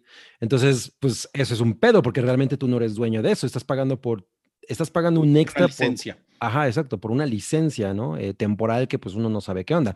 Ahora, esto salió porque una mujer eh, de California les puso, o sea, demandó o inició una demanda en contra de Amazon a su nombre y a nombre de todos los californianos que, que tienen que tengan ese con Amazon. Y, este, y Amazon dijo, a ver, este tipa, nada de lo que ella ha comprado se lo hemos quitado, ¿no? Eh, cuando tú lees los términos de servicio, viene, porque pues digo, nadie hace eso, ¿no? O sea, tú nada más dices yes. Sí, no. Y das tu tarjeta, ¿no? Pero cuando tú lees los términos del servicio, pues evidentemente dice eso. Entonces, bueno, yo siento que ahí hay una cosa como de, como de, mm, de speech, ¿no? O sea, como de la manera en la que se vende eso eh, a, a, nivel discurso, que pues tienes que entender que no eres dueño como cuando te compras tu DVD, ¿no? Que la única manera en la que puedes dejar de ser dueño es pues, si lo avientas a la calle o al fuego o lo que sea, ¿no? Pero, pero en este caso es lógico que si compras un contenido en Amazon y un día lo bajan porque los derechos o lo que sea, pues ya se acabó, ¿no? Ya no lo tienes. O sea, por ejemplo, cuando, cuando tú tienes un servicio como, como el de Xbox, que en realidad lo que estás haciendo es como rentar temporalmente un juego, ¿no? O, como por ejemplo, como Game Pass. Ajá, exacto, Como, como Game Pass. Y cuando dejas de pagar el Game Pass, desaparece de, tu disco duro. Sí, también el, servicio de Games with Gold, si tienes el Xbox Live, en cuanto dejes de ser suscriptor, te lo quitan. Mientras sigas pagando, lo tienes ahí. Pero con una película, yo nunca había oído eso con una película, la verdad, que eso también pudiera pasar. Es que eso es, por ejemplo, yo me imagino en el caso de Marketplace, que yo compro muchas cosas en Microsoft Marketplace, entonces eh, pues compras La Bruja y pues si en algún momento se acaba el deal con la distribuidora, pues la película desaparece, ¿no? Ahora, una cosa que, que, Amazon dice es que esta es una demanda, es una demanda especulativa, porque pues en realidad a ella ni se le ha quitado ningún título, o sea, ella ha adquirido 13 películas desde que, desde que hizo la demanda en 2016.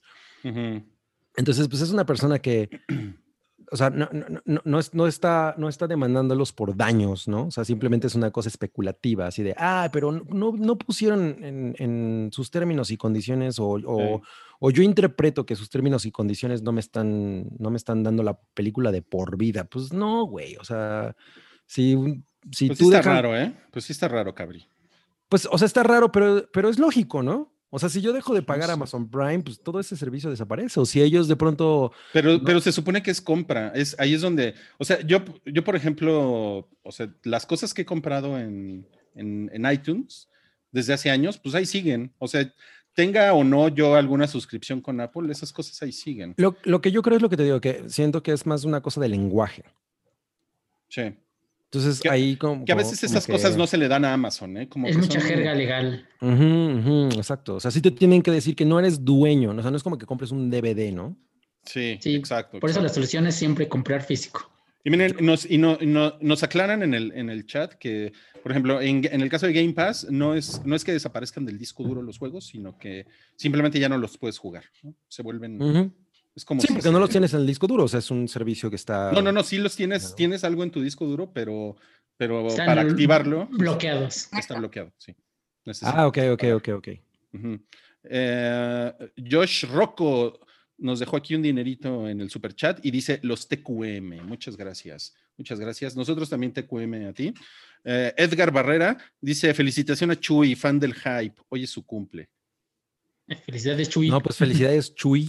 Muchas felicidades. Espero que te comas un chuimichurri. Coronavirus.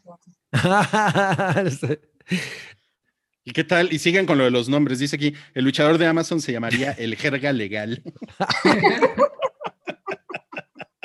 el pastor. No, el pastor también está, está muy, muy increíble. Órale, y alguien nos pone aquí que eso mismo están discutiendo ahorita porque ya pasó en iTunes hace unos años. Ah, mira, entonces también a, gente se la han quitado. Bueno, a, mí no me han quitado Ramona y Bisus, que es una película de niños que le, que le compré a mi hija hace varios años.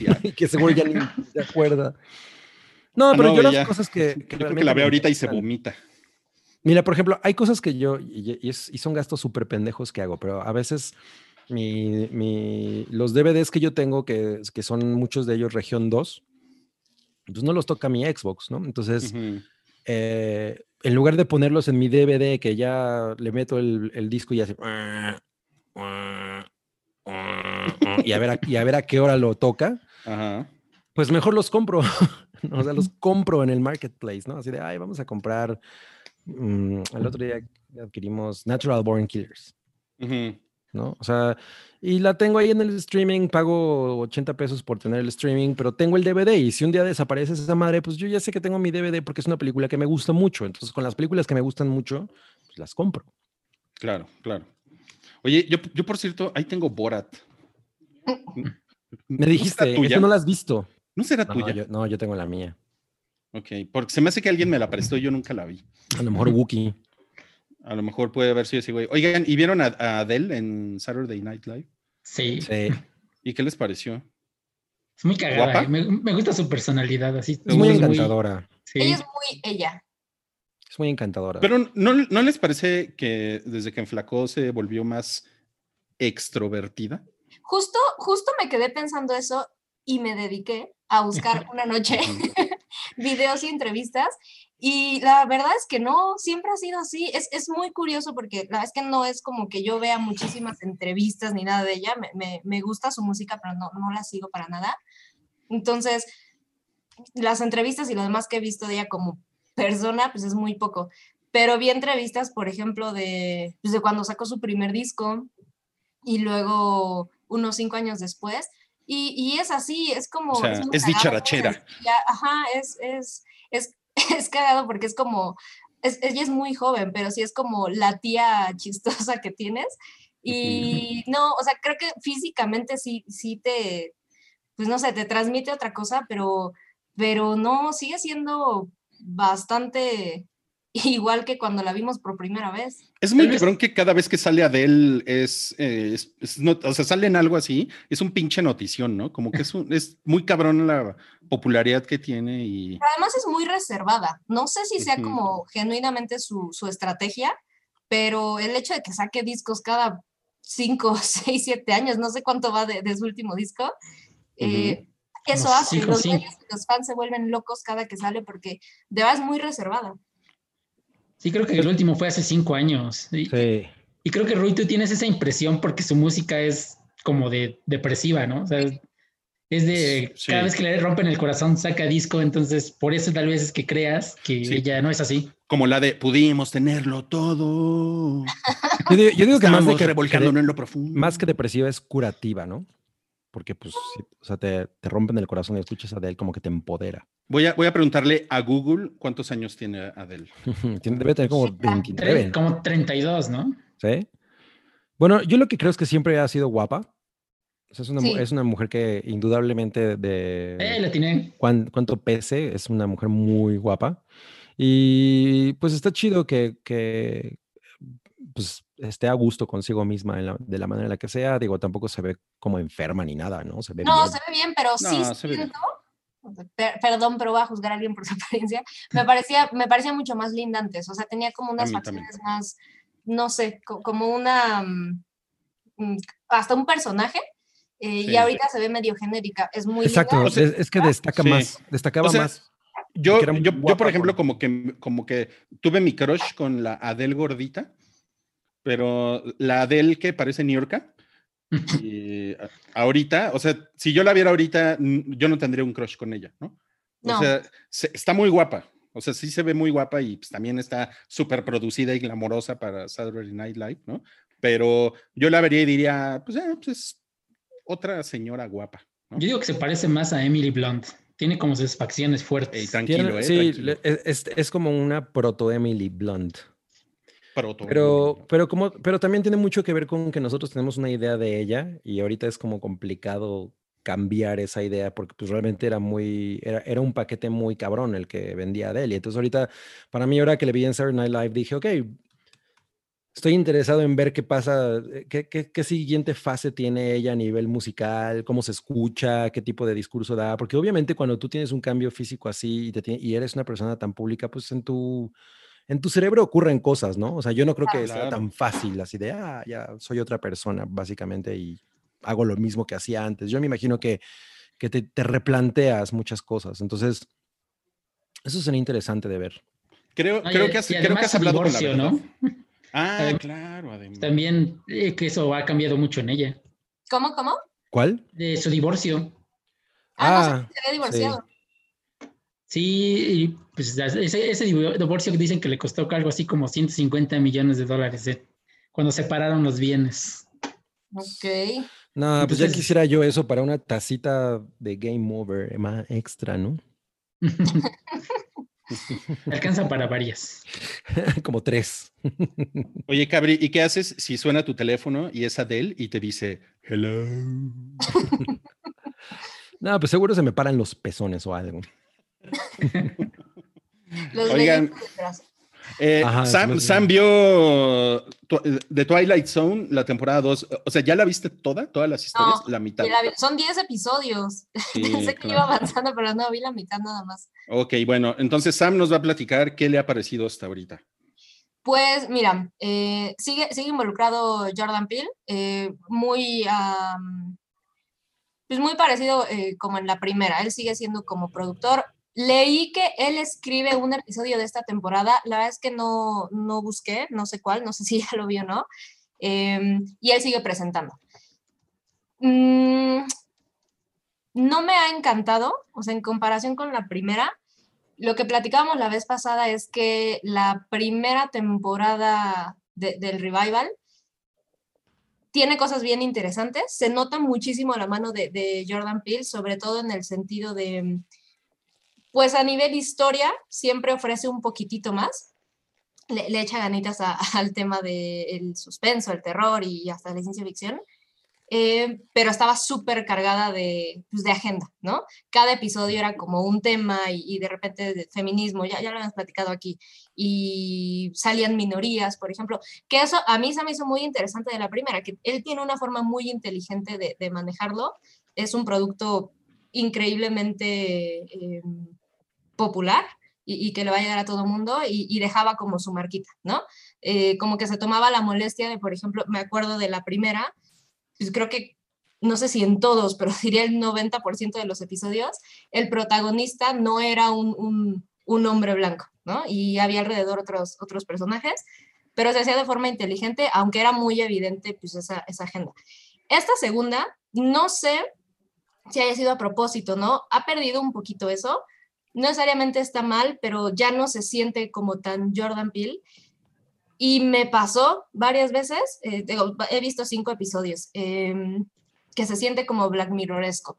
En el sentido, por ejemplo, de se molestan en meterle muchísimo estilo, muchísimo, o sea, visualmente hay cosas de época o hay cosas que se ven bien interesantes de efectos o o en general de ambientación y diseño de producción, etcétera, etcétera. Se ve bien interesante, pero eso es para compensar un poco que la historia no está tan chida. Hubo una en particular que me pareció casi casi una calca de, un episodio de Black Mirror, uno bastante malo además, el de Miley Cyrus, y, y se sienten un poquito más como... Lo sentí como un... A lo mejor el equivalente a, a, la cuota eh, de, de, justicia social que tenía la primera, Aquí siento muchísimo como el cautionary tale, como en tu cara de la sociedad estamos bien podridos y, la ves constantemente, por eso se siente como un poco Black Mirror, es que es como de, eres parte de la sociedad y mira, esto es lo que hacemos y esto está mal y esto está mal y cómo nos comportamos para la sociedad con esta. Y algo que a mí me parece bien interesante de, Twilight Zone, sobre todo de, de, la original, es que pues muchas cosas eran muy random, o sea, vamos a poner a esta persona en particular en esta situación Em, y no necesariamente hay una moraleja, no hay un nada, ¿no? Sucedió, caíste en la dimensión desconocida, te sucede esto, y aquí se siente como un poquitín más forzado. Los episodios son muy largos, yo no me topé ninguno que durara menos de una hora, em, y, no son lo suficientemente para mí interesantes como, como me pasó con la primera, que me la había echado un fin de semana. Vamos a ver otro, vamos a ver otro, este interesante, este está mejor, este está peor. Con sus altibajos, ¿no?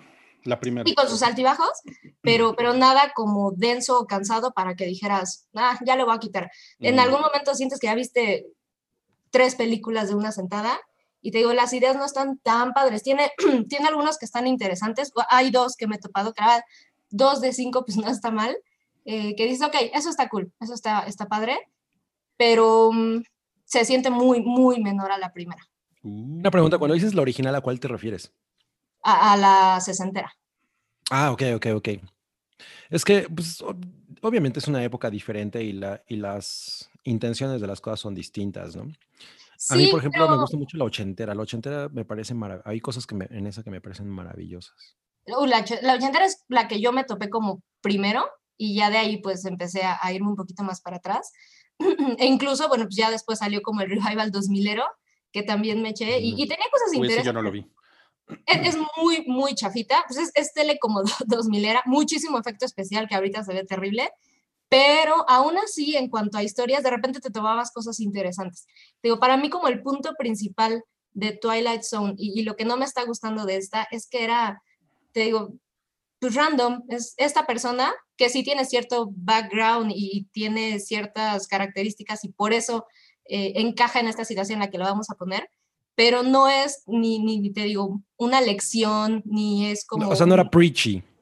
Preachy, exactamente. Y esta la siento muy así. Entonces, te digo, voy a la mitad, a lo mejor mejora mucho hacia otros, igual que, que en la otra, altibajos, eh, pero no, no, me ha, no me ha encantado. Oye, Sam, pero la, la Twilight Zone original, la sesentera, sí, igual y no era preachy, pero sí era muy, o sea, se metía mucho en los temas sociales. O sea, eso sí le, le interesaba. Pero no como una lección, no como cerrando con una moraleja. Mm, okay. O sea, mmm, a, a, ver, co corrígeme, pero yo no recuerdo, me, me puedo acordar como de muchas historias, pero no es como el decir, esta persona se lo buscó, sino es, esta persona reaccionó de cierta forma, como a lo mejor tú hubieras reaccionado, o, o sea, era como más fácil ponerte en el lugar de, ¿qué habría hecho yo? ¿No? Eh, uh -huh. Lo hizo bien, lo hizo mal, el güey abusó de su poder o, o, lo usó para el bien, pero le salió mal, etcétera, etcétera. Es que era más, bien... era como más cautionary tales, ¿no? No, no era como una cosa de conciencia ni nada por el estilo, era como, le jugaste, mm. le jugaste al cabrón al vivo. mal. Ajá, exacto. O sea, porque yo me acuerdo que hay cosas, hay historias que tienen pues como resultados y lecciones diferentes. Por ejemplo, me, me acuerdo en los 80 había una de un crítico de restaurantes que de pronto cae a un restaurante en el que le dan unas galletas de la suerte que, que van diciéndole exactamente lo que le va a pasar. Y entonces era esta cosa como de que el tipo era un, pedante y, y, y, y era súper cruel y, sí. y, al final el, el, esta historia o esta, este acontecimiento le da la lección de ser más humilde, ¿no? Pero efectivamente no es una cosa de conciencia social. Y por ejemplo, y en la película, eh, en la película ochentera... Hay la de un, John Landis. Hay, ajá, hay una historia que creo que es la de Spielberg. Eh, si no la dirigió él, la produjo. Uh -huh. Él tuvo que ver con eso. Es que él produjo la película. Que es un güey que, que se burla de los judíos. ¿no? Uh -huh. no y, y, y de, de, repente el güey aparece, así sale del bar en el que está y está en, en Alemania nazi. Sí, sí, claro, ya me acuerdo. Es un poco eso, pero sí, no es moralino, es como... No, es que justo, eh, bueno, puede ser, sí, ahorita que lo mencionas, sí es cierto, era eh, sí, sí había como una construcción de por qué esa persona se metió en esa situación en muchos, eh, pero sí, yo lo siento bien moralino. Otra cosa que la vez que no recuerdo de, de, ninguna de las otras versiones de Twilight Zone y que me parece, no siento que, que, que esté terrible, pero creo que sobra y no entiendo por qué lo están haciendo, es que están como tratando de construir una especie de, de universito Ah, eh, que recuerdo que hizo Black Mirror, digo, según yo no pasa en nosotros toda la edición, que de repente ves otro episodio y ves un guiñito del episodio pasado, ¿no? Mm. Un objeto en el fondo, algo así. No sé si vaya a llegar a algo al final de la temporada, pero como que está de sobra. Puede sí, ser, no sé, la, la, voy a seguir viendo, o sea, no, no he llegado al punto de decir, ya no la quiero ver, está interesante y está padre para pasar el rato y todo, pero sí se siente que ha caído mucho en comparación como a lo interesante que parecía que iba a, a conducir la, la, primera temporada. Ok, ok. Se puede ver en Amazon Prime, ¿verdad? Está completita. Sí, ok, súper, genial. Oigan, eh, Mar Senju nos puso mitad para un San Minuto y mitad para un sobrecito para Lucho. Ah, Lucho, que ahí fue a hacer su aparición, ¿verdad? A ver, creo que ahí está acostado. Sí, Lucho. Oh. Ah, sí, ya movió la cabeza. Qué chingón, qué chingón. Eh, ok, ¿quieres hacer un San Minuto, Sam? Eh, a ver, avancen y voy a pensar. Ok, ok, vamos a avanzar y lo, va, vamos a avanzar al tema de eh, el, ex, el, nuevo Xbox es un refri, ok, eh, porque esta semana eh, se ha, ha, habido como muchas actividades de, de Microsoft porque se, se, acerca el lanzamiento global del Xbox Series X. Empezó, empezó la preventa, ¿no? Empezó la preventa, ajá, y el 10 de noviembre va a ser como el día oficial que ya va a estar a la venta en, en todos lados, ¿no? Entonces, la verdad es que le, sí le está metiendo una arrastrada Xbox a, a PlayStation en el marketing, al menos, eh, porque están haciendo unos stunts. Esto fue una cosa que, que a mí me pareció espectacular. Esto lo, lo, hicieron con una, con, con, con una youtuber. Eh, le mandan el, esta mega caja y, o sea, viene primero como envuelto en una caja de madera y ella lo empieza a abrir y, y, está tal cual la caja de cartón, la que ustedes van a ver exhibida en las tiendas, tal cual, pero de ese tamaño. ¿no? Y, y, después ella sigue abriéndolo y se da cuenta que es como el meme, es un refri. y, y sí está muy cabrón, o sea, es un refri. Además, cuando lo abre, cuando lo conectan, se, se, prende por, por, las luces por adentro y es, tiene una luz verde. Y la de afuera, ¿no? Hace el tum. La, la, de, la, de, afuera, ajá, también, claro. De hecho, aquí, aquí se ve, ¿no? El foquito. No, pues, mira, lo que yo voy a hacer es que voy a agarrar mi refri y le voy a poner un sticker de Xbox. se, se, va, se, va, a aparecer. ¿Y es negro tu refri? Exacto, sí, pues es, es, esta cosa que está aquí atrás de mí. Ah, mira, sí. Ah, no mames. No, sí, exacto. Se parece mucho. Y bueno, Oye, está padre, que, ¿no? Sí, y creo que estuvieron regalando. Sí, aparte, o sea, es así del refri es para ti, ¿no? O sea, Ajá, exacto. O sea, sí está cabrón tener un refri de Xbox, no mames. No, está, Mira, que te regalaran un refri. Ya no, creo que, se hay, creo que se hay una promoción para poder ganártelo. Hay uno más, ¿no? Que iban a regalar. Sí. Son tres, creo. El que le mandaron a ella, otro que le mandaron a no sé quién y uno que se iba a, a regalar. A mí me gustaría. El chat que se lo mandaron a Snoop Dogg. Ah, sí. A mí me gustaría tenerlo para tener nada más una mayonesa dentro y unas tortillas frías. Una, una cebolla a la mitad. Una cebolla. una, una, unas aceitunas que ya tienen como tres años. Y no, y pues sí le, sí le están metiendo una troleada muy cabrona a, a, PlayStation en redes sociales, porque pues ya traen el meme de, y ahora PlayStation va a ser, eh, le va a mandar a un youtuber un ventilador, un, un aire acondicionado, un modem, sí. Muy, muy horrible. Oye, pues está padre todo el marketing y todo, pero yo la verdad es que no, o sea, me voy a esperar a que salga un juego así que yo esté muy, muy convencido de, de comprar para adquirir esta cosa, porque obviamente ya para, o sea, ya lo, lo, había mencionado Salchi en la, la vez pasada que hablamos del tema, pero pues es, es, más que otra cosa una, un centro de entretenimiento, ¿no? O sea, yo, mi Xbox es, el, es mi centro de entretenimiento, es donde yo veo todo, es lo que tengo conectado al home theater, ahí veo YouTube, ahí, te, ahí veo todas mis, mis películas. Entonces, más que nada más una consola de juegos, pues es básicamente lo que tu cinito, ¿no? Uh -huh. Claro, Entonces, claro. Pues, pero pues sí el próximo año, Cabri, con, con, el, con el nuevo Halo que la pandemia se lo llevó. Exacto, en, en el que Master Chief es Scorpion.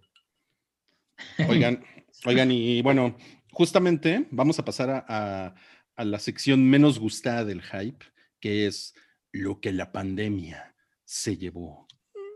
Hay, hay pan de muerto, pero también hay pandemia. Pande, hay pandemia. ¿Eh? Sí, exacto. Hay pandemiados. Oye, que no. yo no, yo solamente a, a, estaba pensando que solamente he comido un pedacito de pan de muerto en todo octubre y tenía nata. Estaba bueno.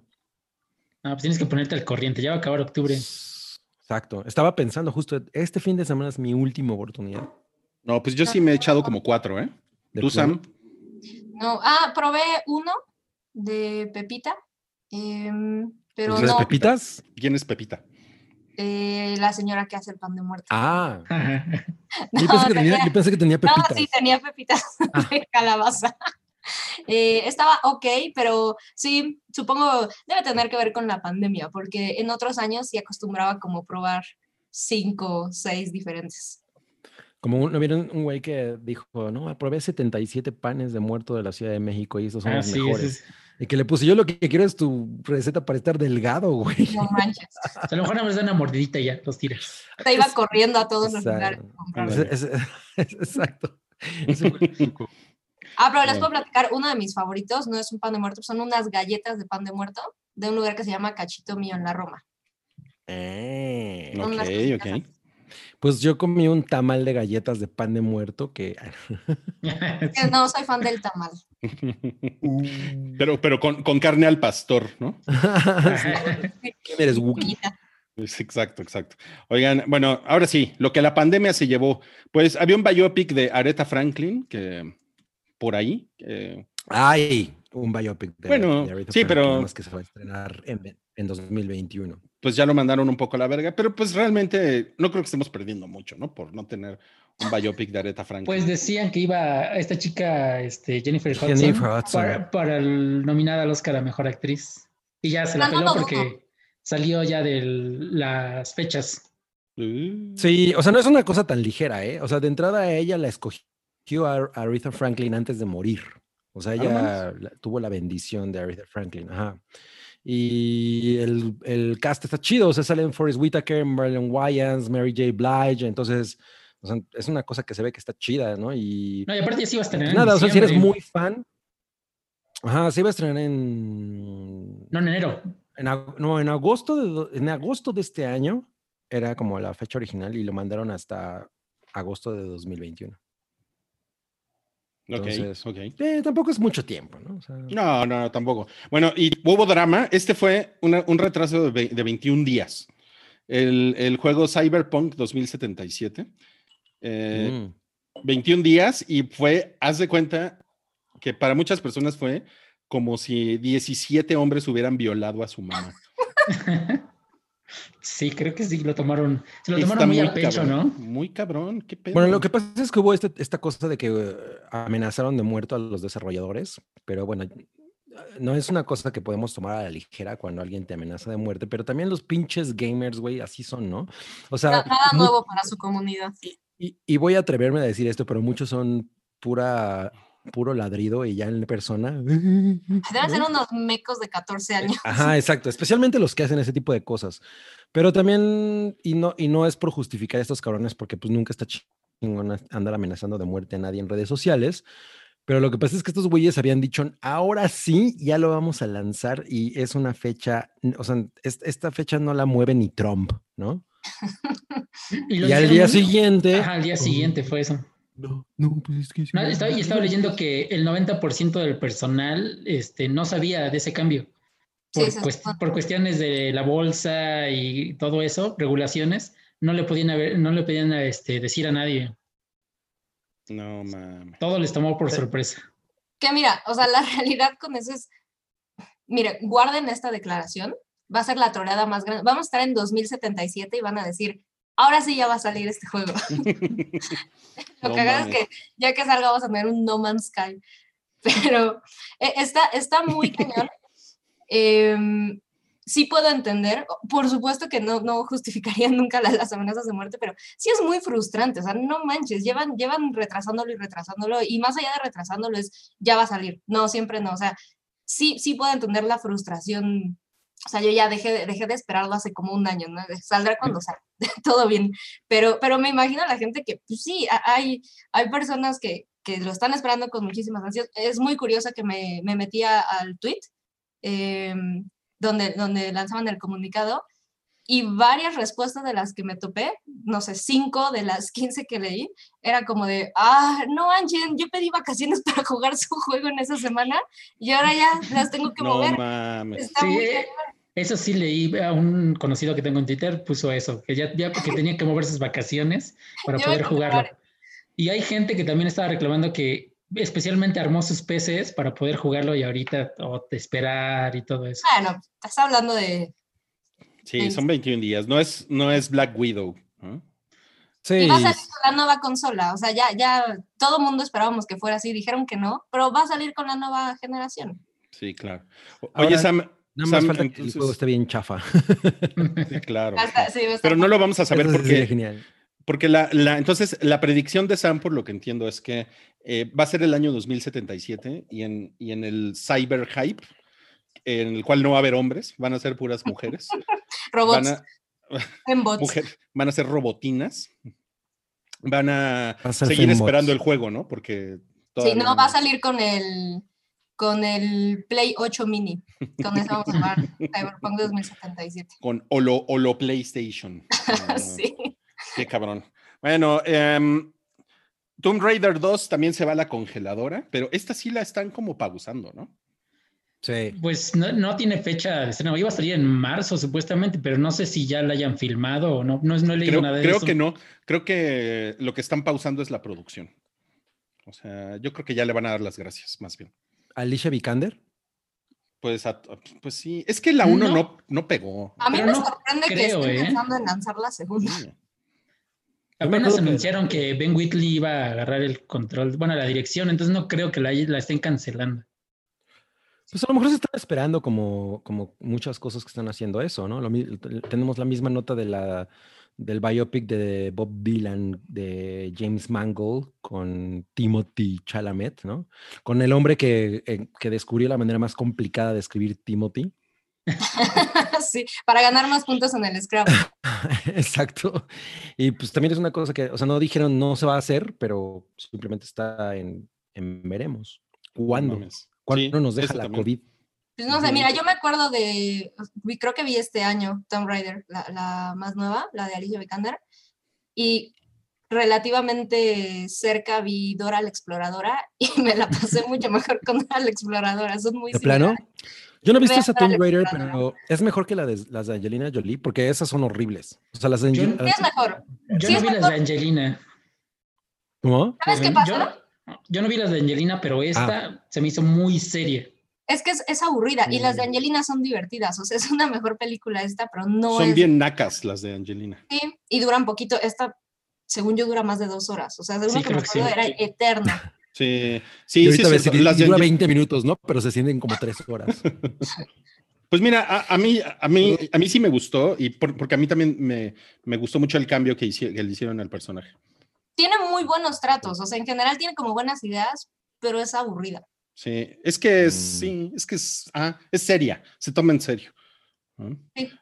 Oigan, y bueno, también algo que la pandemia se llevó fue el sentido común de Michael Bay. Ah, No, bueno, ese güey nunca tuvo sentido común, ¿no? Porque No, ¿Cuál jamás. pandemia? La de 1800.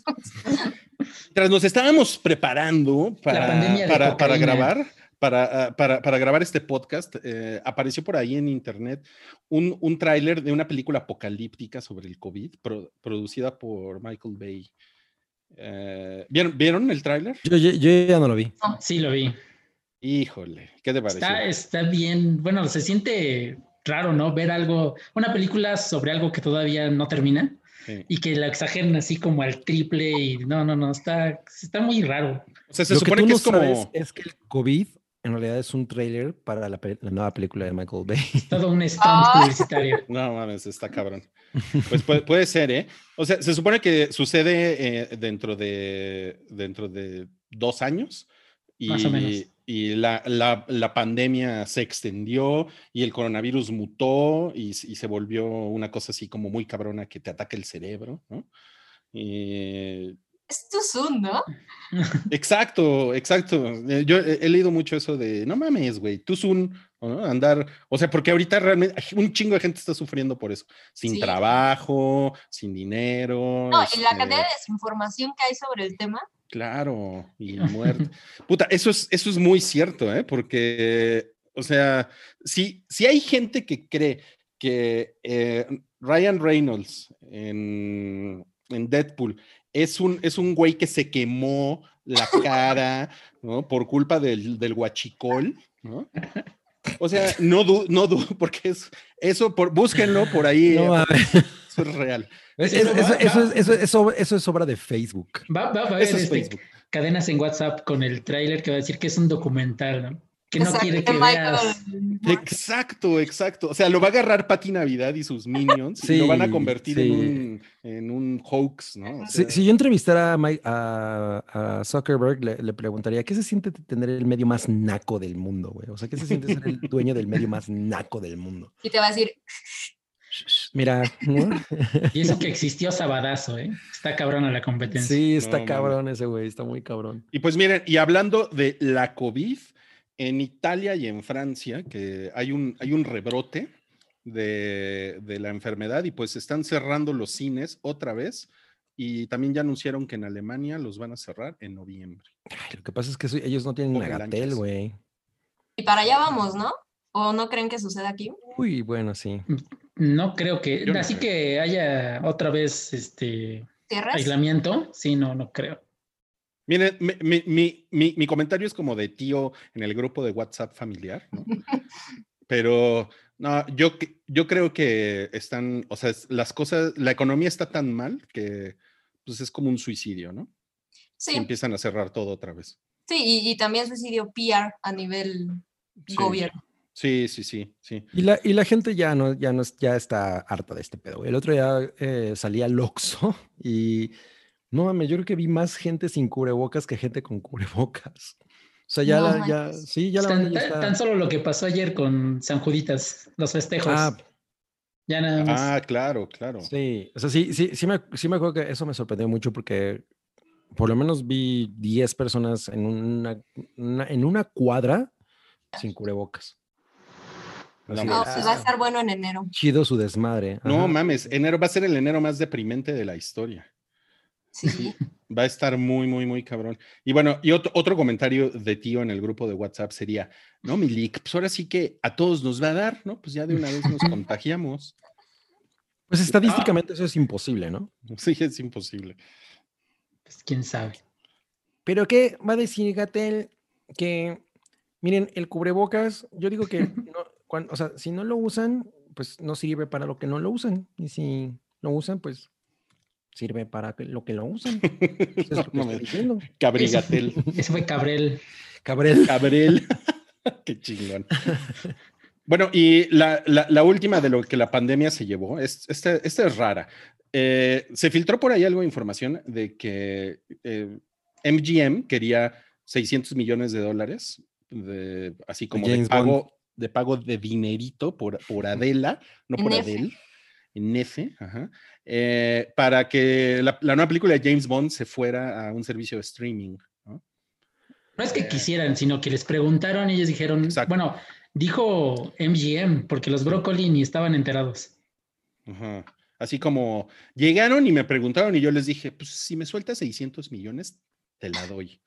Chicle y pega, dijeron. Ajá. Pues es que e- es una, es, es una de esas cosas que se ha estado posponiendo y posponiendo y posponiendo y todo, el o sea, los deals millonarios que se han hecho con eso y que... No, y aparte es un, pre- un producto premium, así, no hay franquicias, Ajá. está hasta arriba.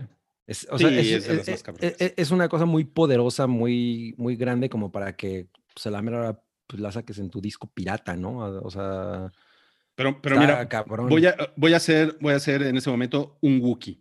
No, pero ¿sabes qué? A mí me gusta más Misión Imposible. porque- Pero Wookie porque- tiene razón. Es la mejor franquicia del cine. Ay, tú eres mi mejor amiga, Sam. Ay, Wookie. O me sea, parece- Misión Imposible es mejor que James Bond. No, Sí. pero, pero, pero Misión Imposible sí la puedo imaginar en streaming. Y a James. Bond, no. Sí, no, Pero. ¿sabes qué además sí siento? Em, ya pasaron el punto de no retorno. O sea, si, si lo hubieran querido aventar como streaming, tendría que haber, siento, sido antes como un poco del ruido de Mulan y todo lo que pasó. O sea, ahorita ya, además a nivel dinero, lo, lo estaba leyendo, lo que están perdiendo con patrocinadores y deals con distribuidores está muy cañón. O sea, ahora sí, Sí. tienen, pues, que siento que sí o sí tienen que aventarlo a cines y de alguna forma lograr lo, lo que parecía que TNT tenía que haber logrado. Está muy y que logró nuevo orden. O sea, es- es que justamente eh, va a ser un Tenet, ¿no? Porque no, lo- no la va a ver suficiente gente y, y ahorita en Europa, como se está poniendo el pedo otra vez Además. de, de- de COVID, pues no, o sea, van a ir cinco vatos, ¿no? Al, al cine. Oye, mira, eh, Alejandro Saucedo y Jonathan Martínez están diciendo ahorita en el chat que Misión Imposible sí es mejor que James, James Bond. Yo tengo que decir una cosa al respecto. O sea, cuando, cuando, cuestioné a Sam no, no estaba siendo sarcástico. En realidad, en realidad es una cosa muy cagada que yo también pienso que James Bond ya es una cosa que se siente vieja. O sea, incluso las películas de, de Daniel Craig, a mí, a mí eh, Casino Royale me parece espectacular. O sea, la acabo de ver con Chocomiao y dije, güey, no mames. O sea, lo- ambos dijimos, esa película es poca madre. Todavía aguanta. Ajá. Pero yo, por ejemplo, ella, e- ella ha visto dos que yo no he visto, que son Skyfall y, y Spectre. Yo no he visto ninguna de las dos. Y ella me dijo, güey, son aburridísimas. O sea, no, no tienen nada que ver con Casino Royale, porque ella no había visto Casino Royale. Entonces Mm. me dijo, esta película está increíble. O sea, las otras dos no tienen, no están para nada al nivel. Entonces yo sí siento que es, es y, y- y viendo películas viejas de James Bond, porque pues hemos estado viendo varias, ya, eso, o sea, sí es una, sí es una franquicia que dices, puta, es muy de, de un cierto tipo de generación. Es una cosa- Claro, pero, es, es pero una está cosa súper viva, güey. James Bond está muy cabrón. lo que O pasa sea, es que o sea, es- James es- Bond es 20 veces más grande que Misión Imposible. di- Perdón. Sí, pero además en cuanto a cuánto tiempo tiene Misión Imposible como franquicia de, de cine, o sea, a nivel global, la verdad que es muy joven. Sí, es muy joven. O sea, en comparación, sí, es bastante joven. Pero, y pero siento que, o sea, lo que, lo que hace Misión Imposible y que se propone, siempre lo logra. O sea, eso es Exacto. una- eso es- Como, como romperle el tobillo a Tom Cruise. por ejemplo. Se lo propuso y se lo rompió. No, Pero y- y compromiso. la realidad es que eh, eh, si, si comparamos como las franquicias, pues, o sea, sí es más joven, pero además ha ido como, o sea, la curvita de, de Misión Imposible ha ido hacia arriba contra la de James Bond, que de repente es como así, ¿no? So- y, y es un cine ligeramente más complicado, tiene como más bagaje, o sea, pues Misión Imposible vas, te sientas, te la pasas poca madre una o dos horas.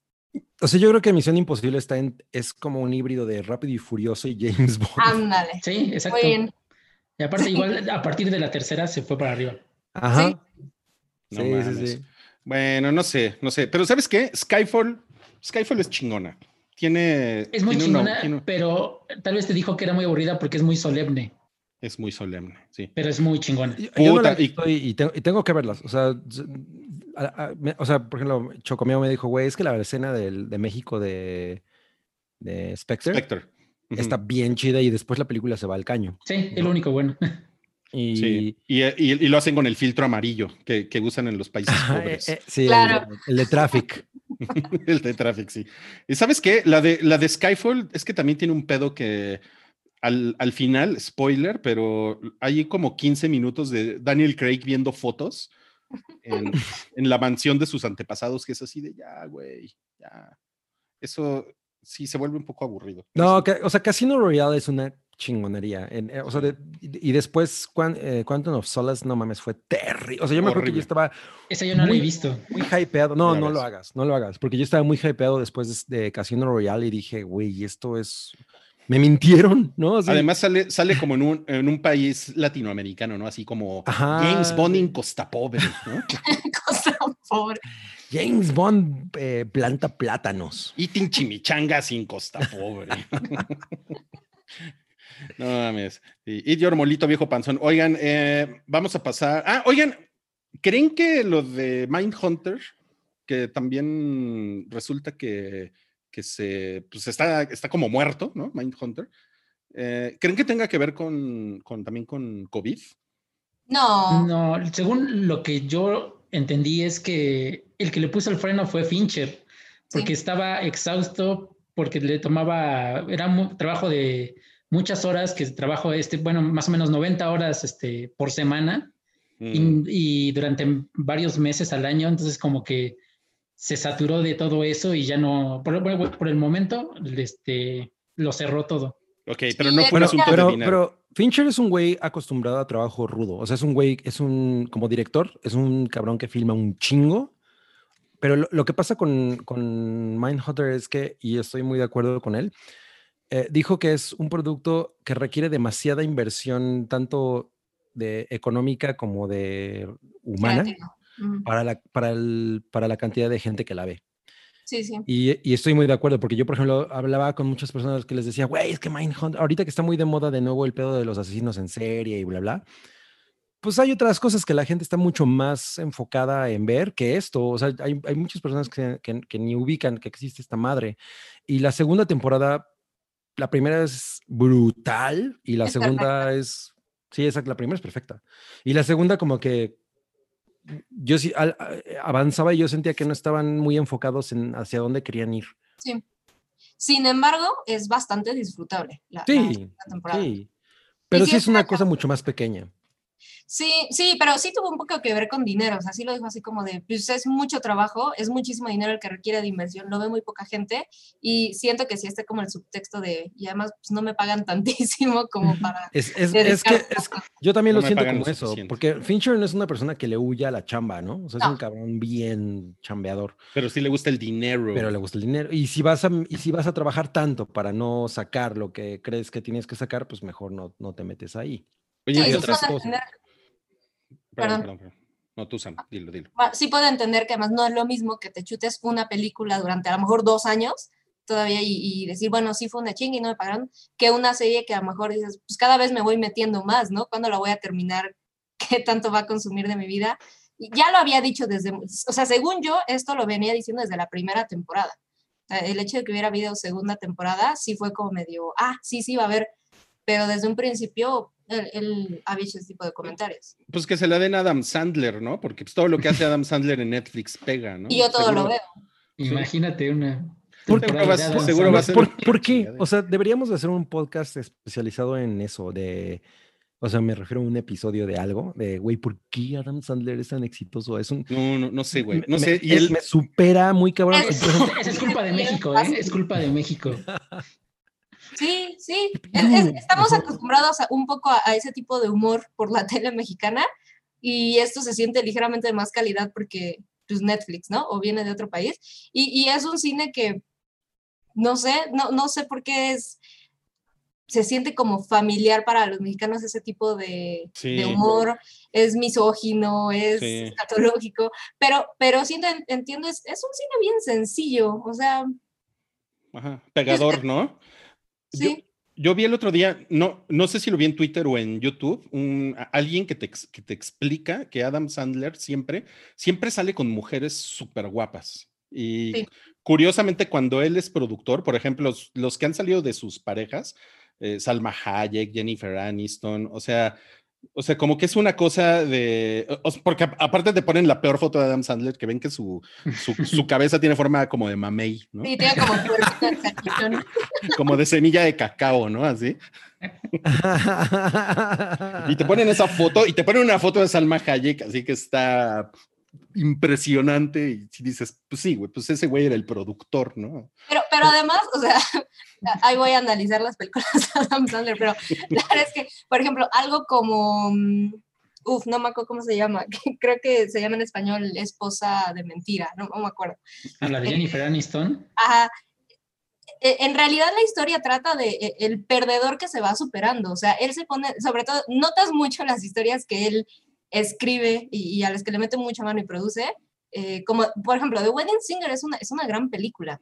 Sí, sí o sea, pero, pero, es, pero eso no es más mano, no, pero es el, el perdedor y, y, y, él está muy consciente de dónde viene, ¿no? O sea, es uh es atractivo y es un teto. Y, de eso van sus historias. Entonces, de ahí también creo que viene el atractivo. Es, mire este, este güey que no es nada, ni siquiera es particularmente inteligente, Em, y, lo logra, ¿no? De cierta forma. Sí, pero ve la, ve la Pompi que se carga, ¿no? Así como... sí. Yo creo que esto apela mucho al público latinoamericano. Qué cagado. O sea, porque el, el, el, tipo tiene cosas que están bien chingonas y, y, y fuera completamente de, de, estas, películas independientes que hace como, o sea, a mí Punch Drunk Love es una película que me gusta mucho, pero no, yo no diría que es una película de Adam Sandler. No, no, no. no. Y Uncut James, Uncut James es Güey, Tampoco es de Adam Sandler. Gona, pero no es una película de Adam Sandler. De Adam Sandler. A mí, por ejemplo, me gusta Sohan. Sohan es una película que me da mucha risa. Me, la he visto varias veces. Yo creo que la he visto como cinco veces. Yo no la soporté. Increíble. Pero yo la fui a ver al no, y, lo, y, lo, puedo entender, o sea, yo de ninguna manera voy a decir que es una película buena, pero el tipo de humor conecta mucho conmigo. Pero todo lo que ha hecho con Netflix es como de. Ah, no, es, es terrible, es terrible. Yo, yo vi la última. Como que el punto más bajo, ¿no? O sea, ha hecho porquerías, pero todavía se fue más abajo. Pues, sí, ¿viste la última? ¿Y cómo está, eh, Sam? Eh, ¿Sabes? ¿Por qué la viste? Está aburrida. Es que es bien fácil de ver, o sea, así como me puedo sentar a, ver una película mexicana que digo, sé que no va a estar chida, pero tengo ahorita una hora y voy a comer, por ejemplo, o sea, me pasa que me gusta sentarme a comer frente a la tele y no acostumbro ver algo que me interese cuando estoy comiendo porque me gusta poner mucha atención en lo que estoy viendo, ¿no? Entonces no va a Ah, poner... a pensé ver- que ibas a decir que me gusta tener- prestar atención a lo que estoy comiendo. No, ¿no? Exactamente, entonces cuando... Me, me desespero cuando estoy con alguien que le enseñas algo y están. que está poniendo la escena más cabrona y siguen. Yo no soporto eso, por ejemplo. Entonces, cuando yo me siento a ver la tele es apago luz, no hay nada y, y me quito como de distracciones, porque voy a ver una película, voy a ver una serie. Pero me gusta comer con la televisión y no acostumbro ver algo eh, que, que, que me requiera como más atención cuando, cuando me voy a sentar a comer. Entonces es bien fácil poner una de esas películas. Y... Él se burla de su cabeza de huevo, por ejemplo. Pero bueno, pues me la topé y además está padre de temporada. Eh, sí tiene todos los elementos Sandler que te puedas imaginar, pero los maneja a un nivel como si fuera, porque no dirige ni, ni bueno, produce, pero no, no dirige él, eh, como si fuera la imitación del humor Sandler. O sea, la vez que tiene los elementos, es aburrida. eh, híjole, no, no, no, aléjense. Ni siquiera tiene como muy padres el tema de decoraciones y escenarios de Halloween, que, que es algo que sí me interesa también ver siempre, porque se enfoca completamente en eso, ¿no? Y es de, vamos a pasar las callecitas de los suburbios gringos y las casitas adornadas, y, y no, no, no, no, sí está, está aburrida, o sea, ni siquiera está divertida. Chale. Qué horror. Sí. Pero, pero mis, mis, mis respetos, ¿eh? Mis respetos. y la Ya, que ah. salga, la voy a ver también la no. Alguien puso por ahí que Red Letter Media hizo un ensayo sobre Adam Sandler. Ah, lo voy a buscar. Ahí. Miren, ahí tengo otra. La comparación. O sea, sí, es- sí es, sí es algo, ¿eh? De lo que la gente habla, de la cabeza de huevo de Adam Sandler. Él- estoy casi segura de que en cada película que él ha hecho, él sale haciendo la broma de, de su cabeza o de su nariz. O sea, él es como Kikiribú, eh, pero es un huevo, ¿no? Es un huevo, pero es un ser humano. Él es Adam Sandler. Oigan, ahora vamos a un no cállate. No sé si se han fijado que no ha habido no cállate. O sea, este es, este es el primero. Y como, y como siempre, Perdón, que- tristemente. Perdón, dilo, dilo. Roy. Ujú. es que sí tengo que decir, Noodle dice que sí es cierto, Adam Sandler de SNL era grandioso. O sea, el nivel de comedia que sabemos Mm. que puede manejar Adam Sandler, la verdad es que ahí está. Ok, ok. Era su superpoder. Sí, Muy bien. Bueno, como les decía entonces, eh, no hemos tenido hoy no cállate y tristemente, pues, una, una vez más, el no cállate eh, tiene que ver con cuestiones raciales, porque la nueva batichica es negra. Pues ya habíamos dicho que no importa qué sea, pero lo que pasa es que esa serie es terrible, ¿no? Pero además, eh, el tema con este nuevo cast es, es parte como de la maquinaria, pero en el cómic eh, ya se introdujo el personaje de ella tal cual y, y tiene mucho que ver, o sea, tiene mucho peso el hecho de que ella sea afroamericana. Ujú. Pues está bien guapa. Y aparte se ve mejor que la película, la peluca que traía Ruby Rose, ¿no? Sí, Sí, no mames. Sí. Pues es Pero- cosa de que le hagan una, un- o sea, una serie chingona, porque yo he visto cosas de esa serie y no mames, es terrible. O sea, sí. Sí, Sí, la, de, la, la de Ruby Rose está como bien me. la verdad. Sí, entonces, pues, eh, qué bien que mm, le den un papel a una chica así, pero pues necesita tener una serie chingona. Si no hay serie chingona, ¿para qué le cambias? pues, Pues sí, mira, hay. mo- tiene mucho público. Qué cagado. Pero como que la onda del CW está medio valiendo madres, ¿no? O Pues es que ya fue cerrando, o sea, terminó. Y ya están Arrow. acabando. Ahora ya va a acabar Supergirl también. Ya Sí. la, la última temporada es la que viene. Pero como que, o sea, yo lo, yo lo digo porque leo, leo comentarios de, de gente que se queja de la calidad de las historias y, y como que ya... Híjole, yo he leído lo contrario, ¿eh? O sea, la gente que sigue las series es como, no, está, está padre. O sea, para aguantar los 10 años o no sé cuánto llevan, eh, ha- hay algo que, que los trae. Yo al contrario me he topado con gente que, que dice que a nivel historia funciona bastante bien. Ok, ok. Pues Eh, a mí me, gustó cómo se le ve la boca con el traje. la boca con el traje. Pues. Oye, nos, nos pregunta Alex Salinas en el superchat si ya vimos The Queen's Gambit. Yo la vi. Zancab, ¿no? ¿Y qué Sí, tal? yo la vi. Está muy buena. Es- se supone que es la historia de una chica que, este, que es, es huérfana desde como los seis años a los nueve empiezan, por azares del destino, encuentra al, este, al conserje del orfanato jugando ajedrez y le entra la curiosidad por aprender. Eh, de él se da cuenta que la niña tiene un talento innato para esto, que es una genio. Empieza a traer gente este, de su club de ajedrez con los que juega para que jueguen contra ella. A todos les va ganando. La empiezan a mandar a, a concursos, a este, así, y empieza a ganar. Es una historia sobre la soledad, sobre el peso de ser un genio y sobre las adicciones, porque desde niña en ese orfanato para controlarlos les empiezan a dar este, como tranquilizantes diario, aunque no los necesiten. Y, y, parte de su genio es que esos tranquilizantes le ayudan como que a, a, acomodar su mente y es lo que le hace ver el, ajedrez como algo más grande. Bueno, por ejemplo, ve las jugadas, repite todo lo que ha hecho en su cabeza, todo el tiempo está pensando, está, hasta ve imágenes del de, tablero de ajedrez así en el techo y sigue jugando todo el tiempo.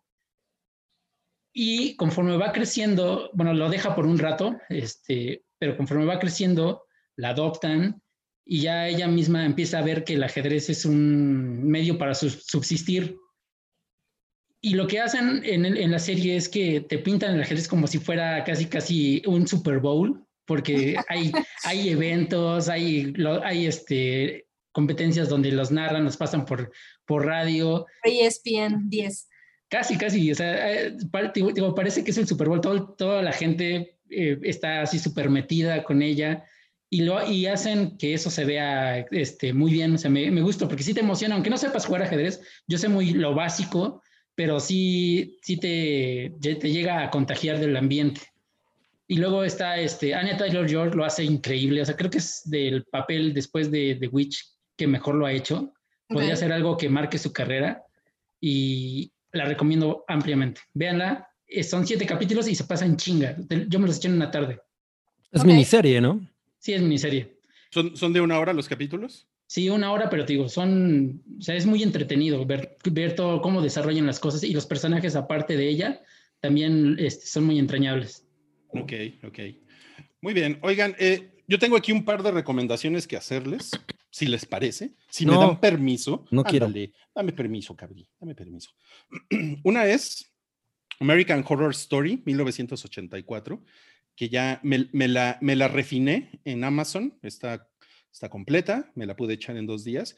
Es una pinche mamada, muy divertida, muy cabrón, pero es una mamada que realmente, eh, neta, no le, no, le busquen, no le busquen lógica. O sea, pasa, cuando piensas que se va a tratar de una cosa, te la cambian y como clásico de American Horror Story tiene, tiene giros de tuerca, giros de tuerca cada o sea, tiene como cuatro por episodio. Es, una, es una pendejada, ¿no? realmente no es como algo, no es como una, pues una obra maestra del terror ni nada, pero eh, está, como, está como chingona para estos días pre-Halloween, Halloween, Día de Muertos, todo. O sea, como que a mí, la verdad es que fue lo que me metió en el mood. Como que yo estaba así como de, mm, como que yo no siento que sea Halloween todavía y ya con esta madre sí me metí muy cabrón. Ahora, ¿de qué va? Es, es un homenaje a, las películas slasher, de, eh, sobre todo eh, es como una mezcla entre Halloween, que el otro día también la vi. Por eso pusiste Halloween, es aburridísima. Puta, es que tenía mil años sin verla y me puse a verla y, güey, no mames, me morí de la hueva, qué aburrida es, qué aburrida. Eh, y justamente la vi como para comparar un poquito lo de American Horror Story, porque incluso tienen, o sea, recrean esta escena de Michael Myers eh, huyendo del, del, psiquiátrico y que, que, todos los enfermos están así afuera, ¿no? Como, porque les, ves que les, les, les, abren la puerta y está lloviendo y todo eso. Prácticamente vuelven a hacer esa, esa escena y hay un güey que se escapa, un Mike Myers, que, se escapa, y, pero que a la vez es como un Jason, porque todo sucede en un, en, un como en un campamento, en un bosquecito que, tiene un lago, ¿no? Que es como de Viernes 13, ¿no? Así, tal cual. Pero además es una historia de fantasmas. Es, una, es una pendejada, pero no mames, me divertí muy chingón. Emma Roberts es muy increíble. Yo, yo, la, yo la amo. yo la amo, yo amo a Emma. Em, sale también una, una morrita que es la hija de Carrie Fisher. No me acuerdo cómo se llama ella. Ah, salió en Star Wars también, pero. Salió en Star Wars, sí. Se llama. Ay, güey. No sé, ahorita les. ahorita se lo. Se Carrie Fisher Jr. eh, Billy Lord se llama, mm. Billy Lord. Y ella también lo hace, lo hace muy, muy bien. Y les digo, como que estos güeyes de American Horror Story, como que, como que se divierten, ¿saben? O sea, como que mm, me imagino que tener, tener gente como, pues como Emma Roberts y como la hija de Carrie Fisher, como, porque son recurrentes en la serie, pues deben de, deben de tener como, deben de tener buenas conexiones, ¿saben? Eh, yo yo supongo que va un poco por ahí, porque además estaba viendo que American, American Horror Story va completamente para afuera en audiencia. O sea, ya ahorita tiene cinco veces menos audiencia que la primera temporada. Y probablemente, aunque se supone que ya la renovaron por tres temporadas más, probablemente pues, entre la 10 y la 11 ya le den, le den cuello. Además, quieren ver si traen a Jessica Lange, que ella ganó un Emmy en algún momento con esta serie. Quieren ver si la traen de regreso. También estuvo, ¿cómo, se llama? La señora que le rompe los tobillos al escritor. Eh, Kathy Bates. Kathy Bates también, también salió en algún momento. Eh, Sarah Paulson. No, bueno, Sarah, Paulson, que es increíble. Y esta es la primera vez que no sale Sarah Paulson en American Horror Story. Eh, tampoco sale, ¿cómo se llama este güey? Ivan, Ivan Peters tampoco, que también son los que habían estado saliendo todas las temporadas. Ellos dos aquí no salen. Pero no mamen, está muy pinche divertida. Es, es, un, es un cliché ochentero tras otro, pero a propósito. Eh, algo que me encantó es la, la, intro. O sea, yo la intro no la quitaba, la, la disfrutaba un chingo. Hicieron esta música así como... De sintetizador. Sintetizador y la onda como este, mm, el casetito mezclado con las gotas de sangre. Los aeróbics, los aeróbics son importantes en la serie. Es una pendejada. Pero no mames. Me recordó el tráiler de Thanksgiving de Grindhouse. Soy Roth, ¿no? Porque es justamente todo ese pedo. estoy muy ahí. Sí, se me, se me hace que a Sam le va a gustar. La empiezo a ver hoy mismo. Ok, chingón. Tiene, tiene, tiene su buena dosis de sexo, tiene muchos chistes de muy mal gusto, lo cual está padre también. Ah, hay un güey que es como, que es como el personaje de Mark Wahlberg en Boogie Nights, imagínense. Ok, qué cool. Como Dirk Diggler. Como Dirk Diggler, exacto. Entendidísimo. Entonces, bueno, ahí lo tienen. Y sí está bastante gore, está, chingón. Y bueno, y la otra recomendación que les iba a ¿Dónde está? Está en Amazon Prime. Amazon. Uf, sí, en Amazon Prime. Sí, sí véanla. Y la otra recomendación para, para esta temporada del Halloween que, que, les quiero hacer, eso es una película que se llama Nocturno. Mm. Ah, está chida. Es, es de Bloomhouse, ¿no? Es de... Es de Bloomhouse, sí. Es de Bloomhouse. la quería ver. Sí, ah, pues miren, sí, sí, la, sí la recomiendo. Me la, me la pasé chingón, me sorprendió la película. Es un poco como yo diría que es un poco como cine turco. Se nota muy cabrón que es algo independiente, pocos actores, una trama muy sencilla, pocas locaciones. Eh, pero depende mucho de, una, historia que la verdad es que está, pues está bien llevada. Yo, yo creo que está bien llevada. es, una, es, una historia eh, fabustiana. Em, ya saben, este mito del doctor Fausto, que es este güey que le vendió su alma al diablo, para obtener conocimiento y sabiduría. es, es, eso, es, es una, eh, pero esto sucede en una academia de música.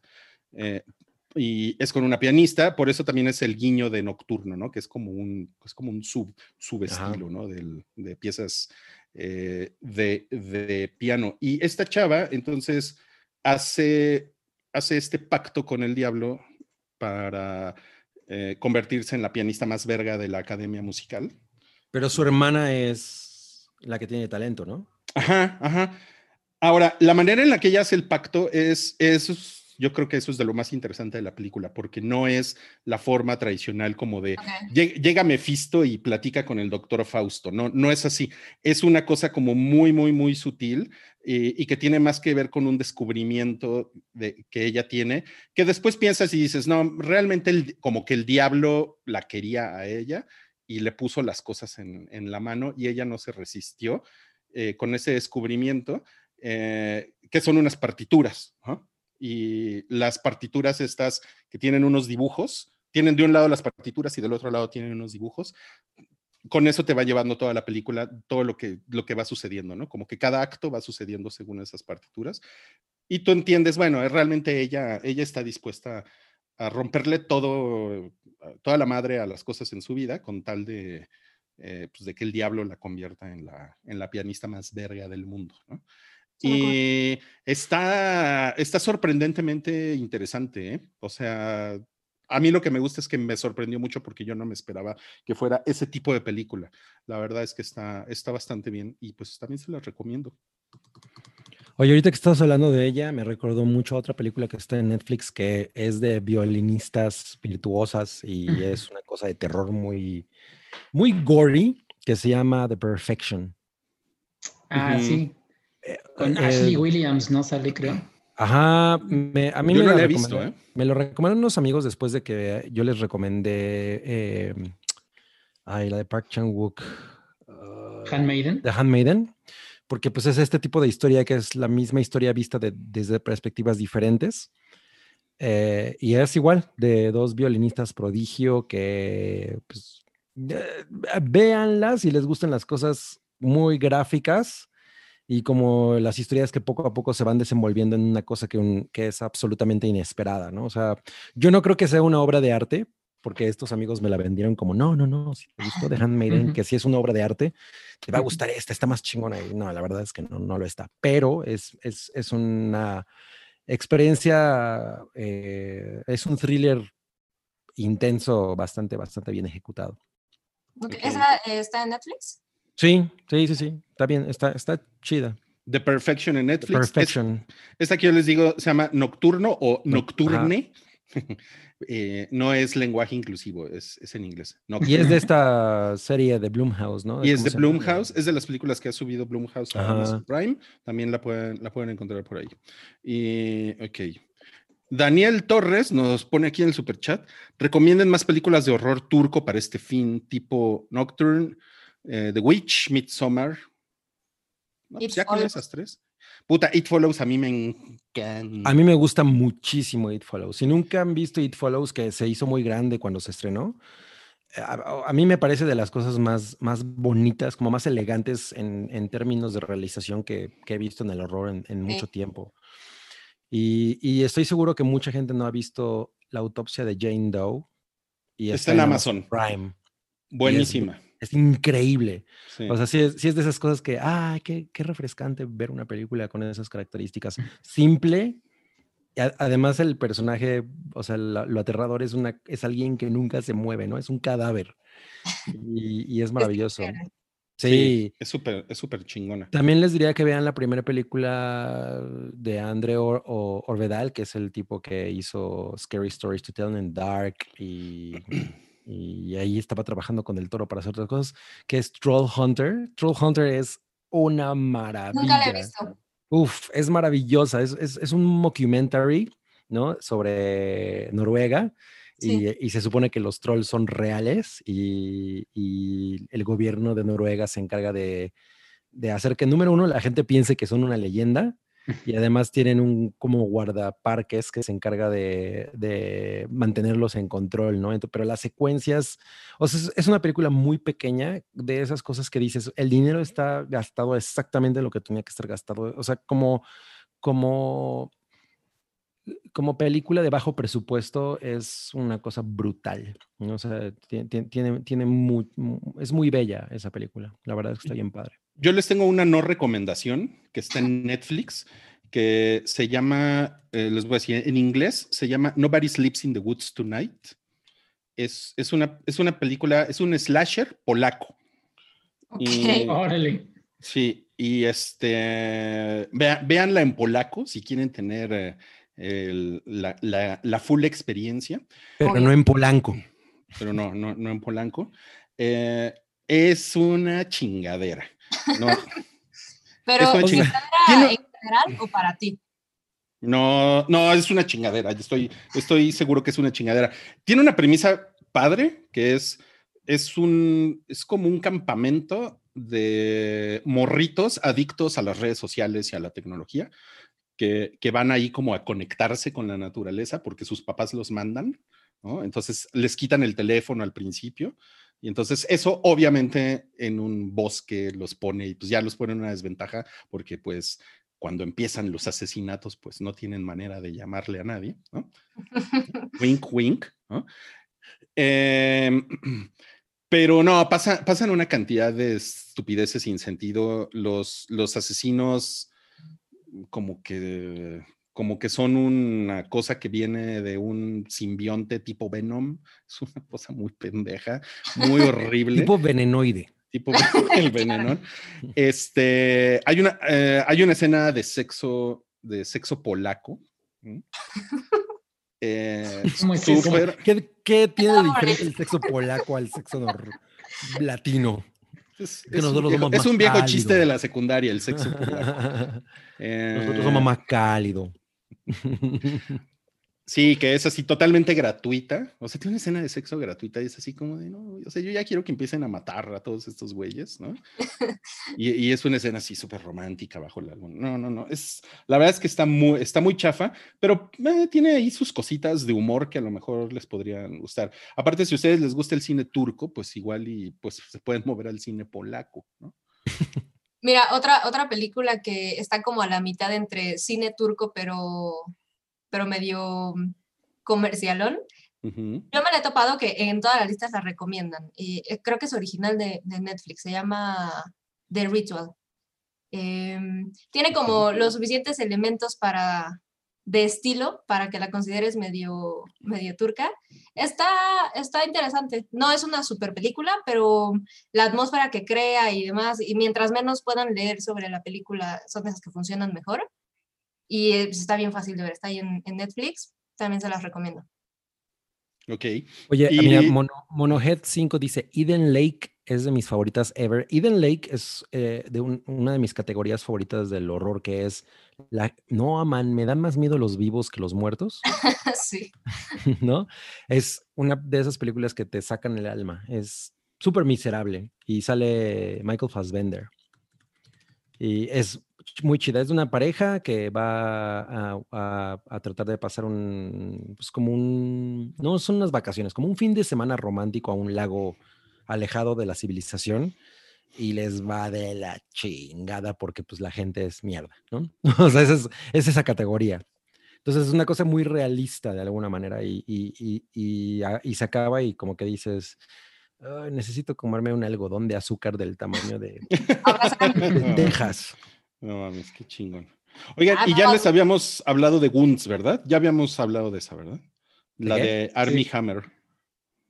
Ah, sí, ah, sí, sí, la del celular. La del celular. Esa también creo que es una buena recomendación. Esa está en Netflix. Esa es también una buena recomendación para si quieren ver algo spooky. Porque además sale Dakota Johnson, como siempre, en calzoncitos. y Un gran plus.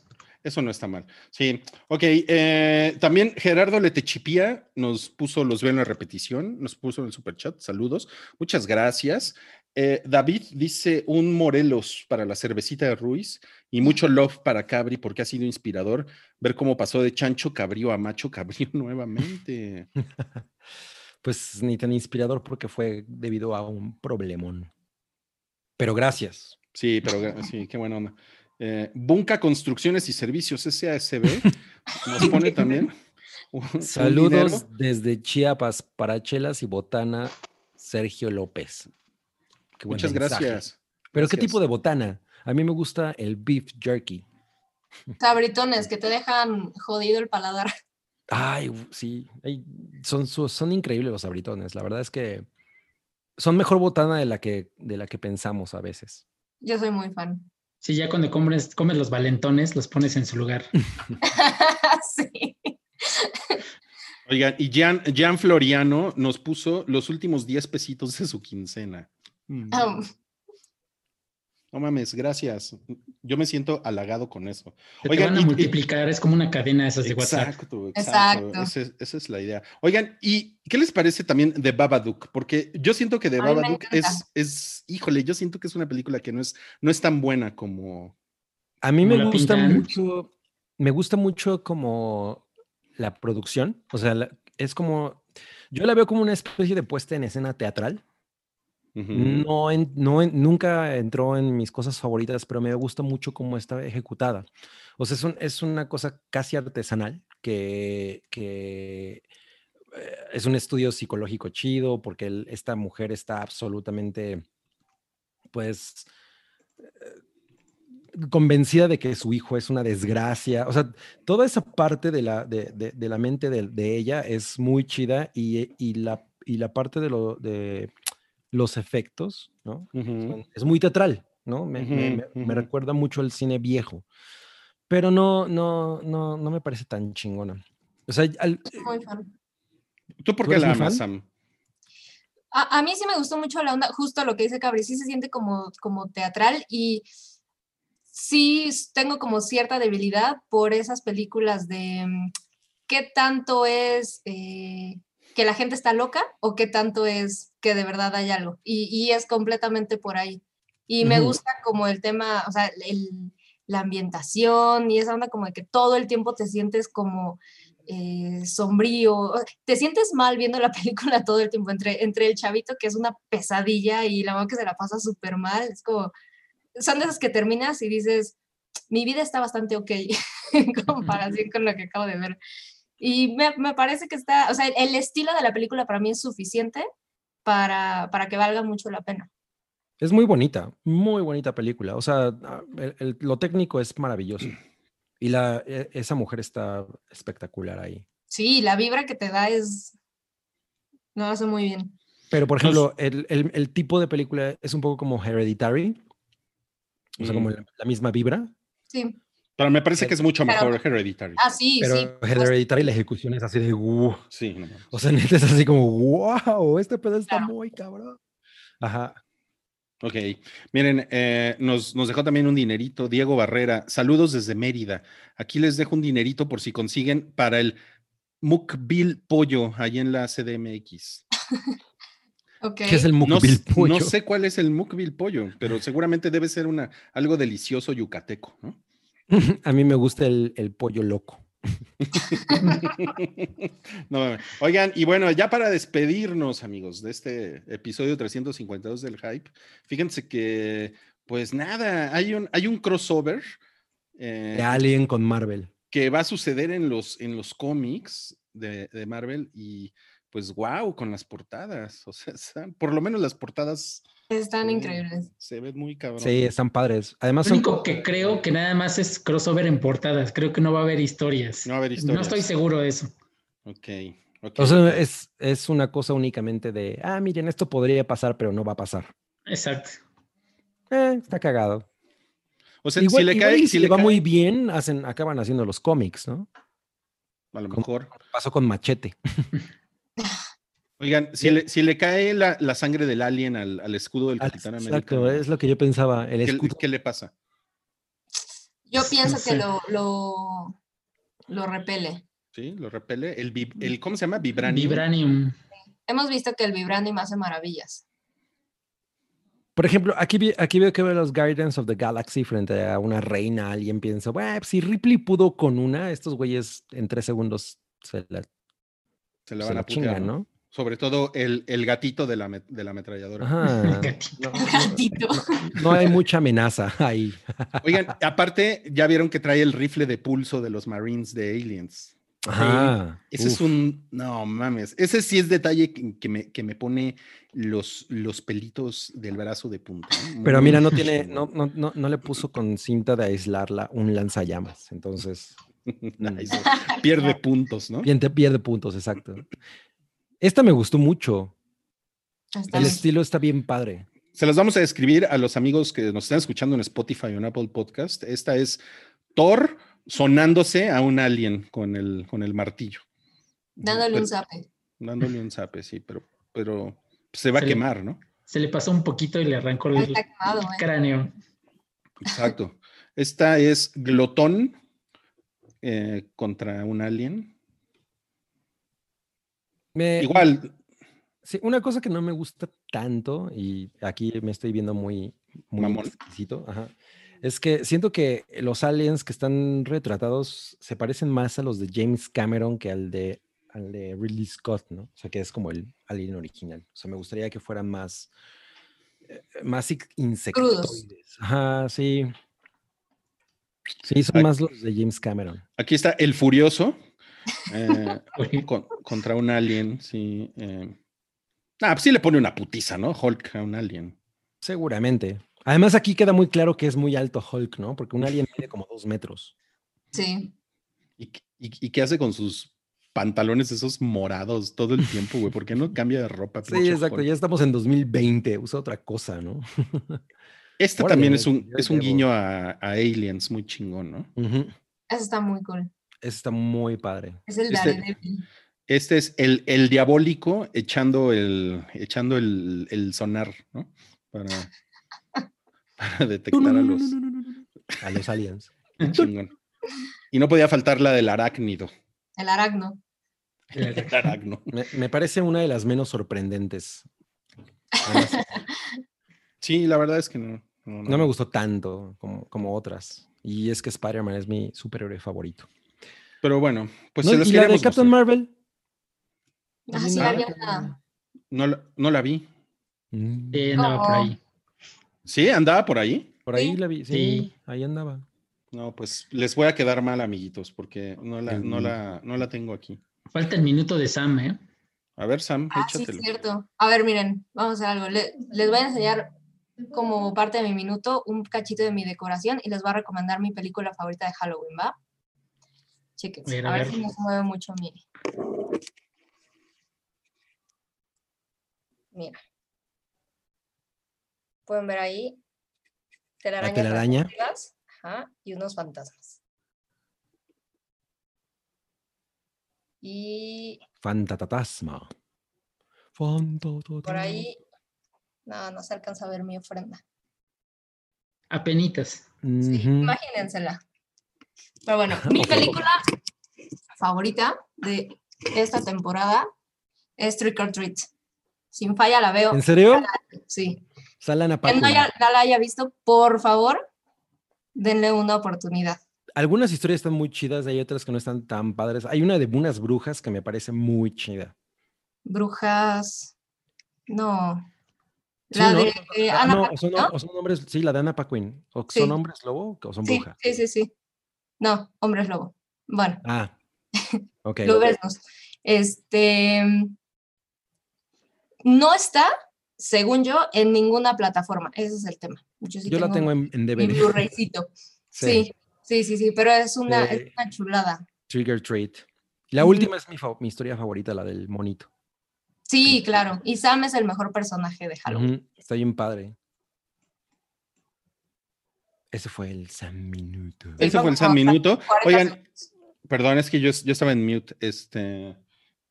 Alejandro Saucedo dice que si alguien vio The Trial of the Chicago. No, yo la iba a ver, pero también no he visto. Una cosa que me estoy esperando a ver con Chocomiao. También lo habían preguntado antes. A mí me ha dado flujerita. No, yo sí la quiero ver. Ah, pues sí, Alejandro Saucedo primero lo preguntó sin, sin superchat y luego lo preguntó con superchat. Pero yo tengo muchas ganas de verla, nada más que me estaba esperando a que llegara Chocomio. Ok, ok. Pues bueno. ¿no tenemos una calaverita que nos haya mandado alguien? Ah, sí es cierto. A ver. Pero tienes que leerla tú, Cabri. Sí, A ver, Tienes que interpretarla. Sí, es cierto. Esta nos la mandó David Malváez, que es un, que es un eh, pues es, un, es uno de esos seguidores que tienen muchos, muchos años aquí en la comunidad. Siguiéndonos. Y la verdad es que sí se vio, se vio muy cabrón con su calaverita. Oye, está, está larga, pero a ver, ¿la leo? Eh, sí, pero, pero espérame porque quiero, es que quiero ponerla también, quiero ponerla en Twitter. Ah. En, la, pantalla para que tú la vayas leyendo. Ese es como el video de Karens, pero con videos, con sonidos de zombie.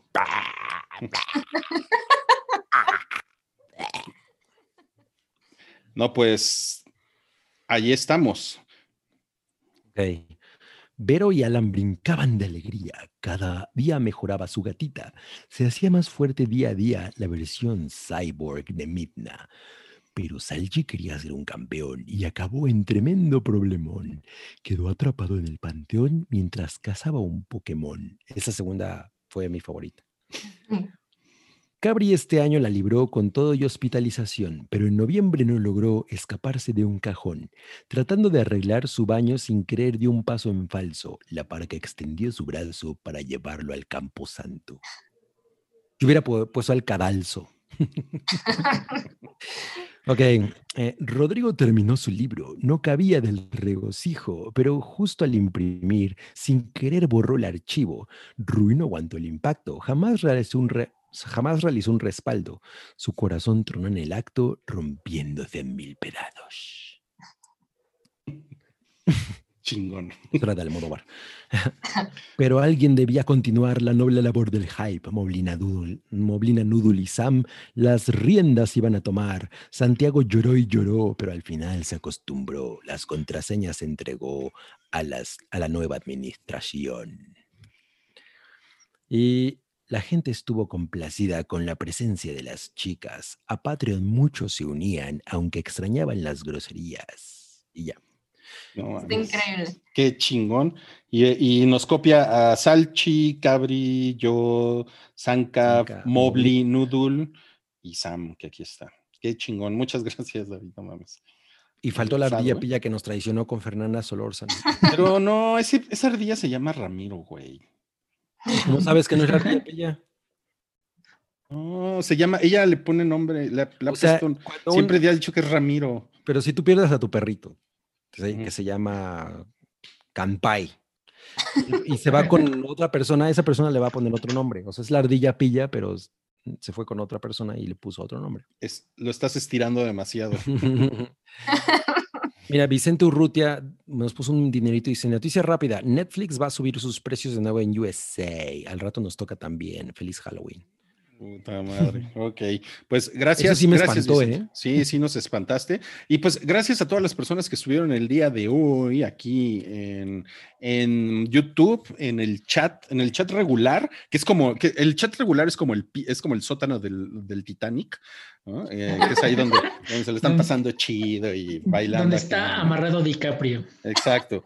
Y el, y el super chat es donde están todos los fifis así, uh, comiendo así. Eh, pero de todos modos. Ahí están comiendo galleta de pan de muerto como Sam. galleta de pan de muerto. Que por cierto, ellos dijeron que Trick or Treat está en iTunes y Apple TV. Es que yo no tengo esas. No, Sam, Sam es totalmente Android. Oye, tenemos 300, eh, ya se están yendo, 298. Déjenos una manita arriba, ¿no? Sí, sí, sí, sí, si pueden, déjenos la, manita arriba. Si les gustó este podcast, también se lo pueden recomendar a alguien. También lo pueden escuchar en Spotify, en Apple Podcast, en SoundCloud, andamos por ahí. Y en Patreon, mañana vamos a hacer el huevo pochado de Halloween. Va a ser a las 8 de la noche. ¿Mañana o el sábado? Perdón, el sábado. El sábado, que es justo 31. Eh, entonces, para a ver si ustedes son Patreons, para que se conecten con nosotros, vamos a ver qué onda si nos disfrazamos. Eh, Santiago, Sam, también. Si no Yo sí me voy a disfrazar. Si no tiene nada que hacer, pues nos, onda gustaría que nos acompañaran a echarse un trago. les voy a enseñar mi disfraz y el de Lucho. Ay, qué bien. A Cliché le voy a poner una máscara de Scream. Qué chingón. Eh, gracias, gracias amigos y nos vemos la próxima semana acá por el Hype. Gracias. Gracias, a todos. Gracias Sankap, gracias Sam, gracias Rui, gracias, a Sanchi que estuvo cinco segundos, gracias a Cliché. Gracias a todos, bye.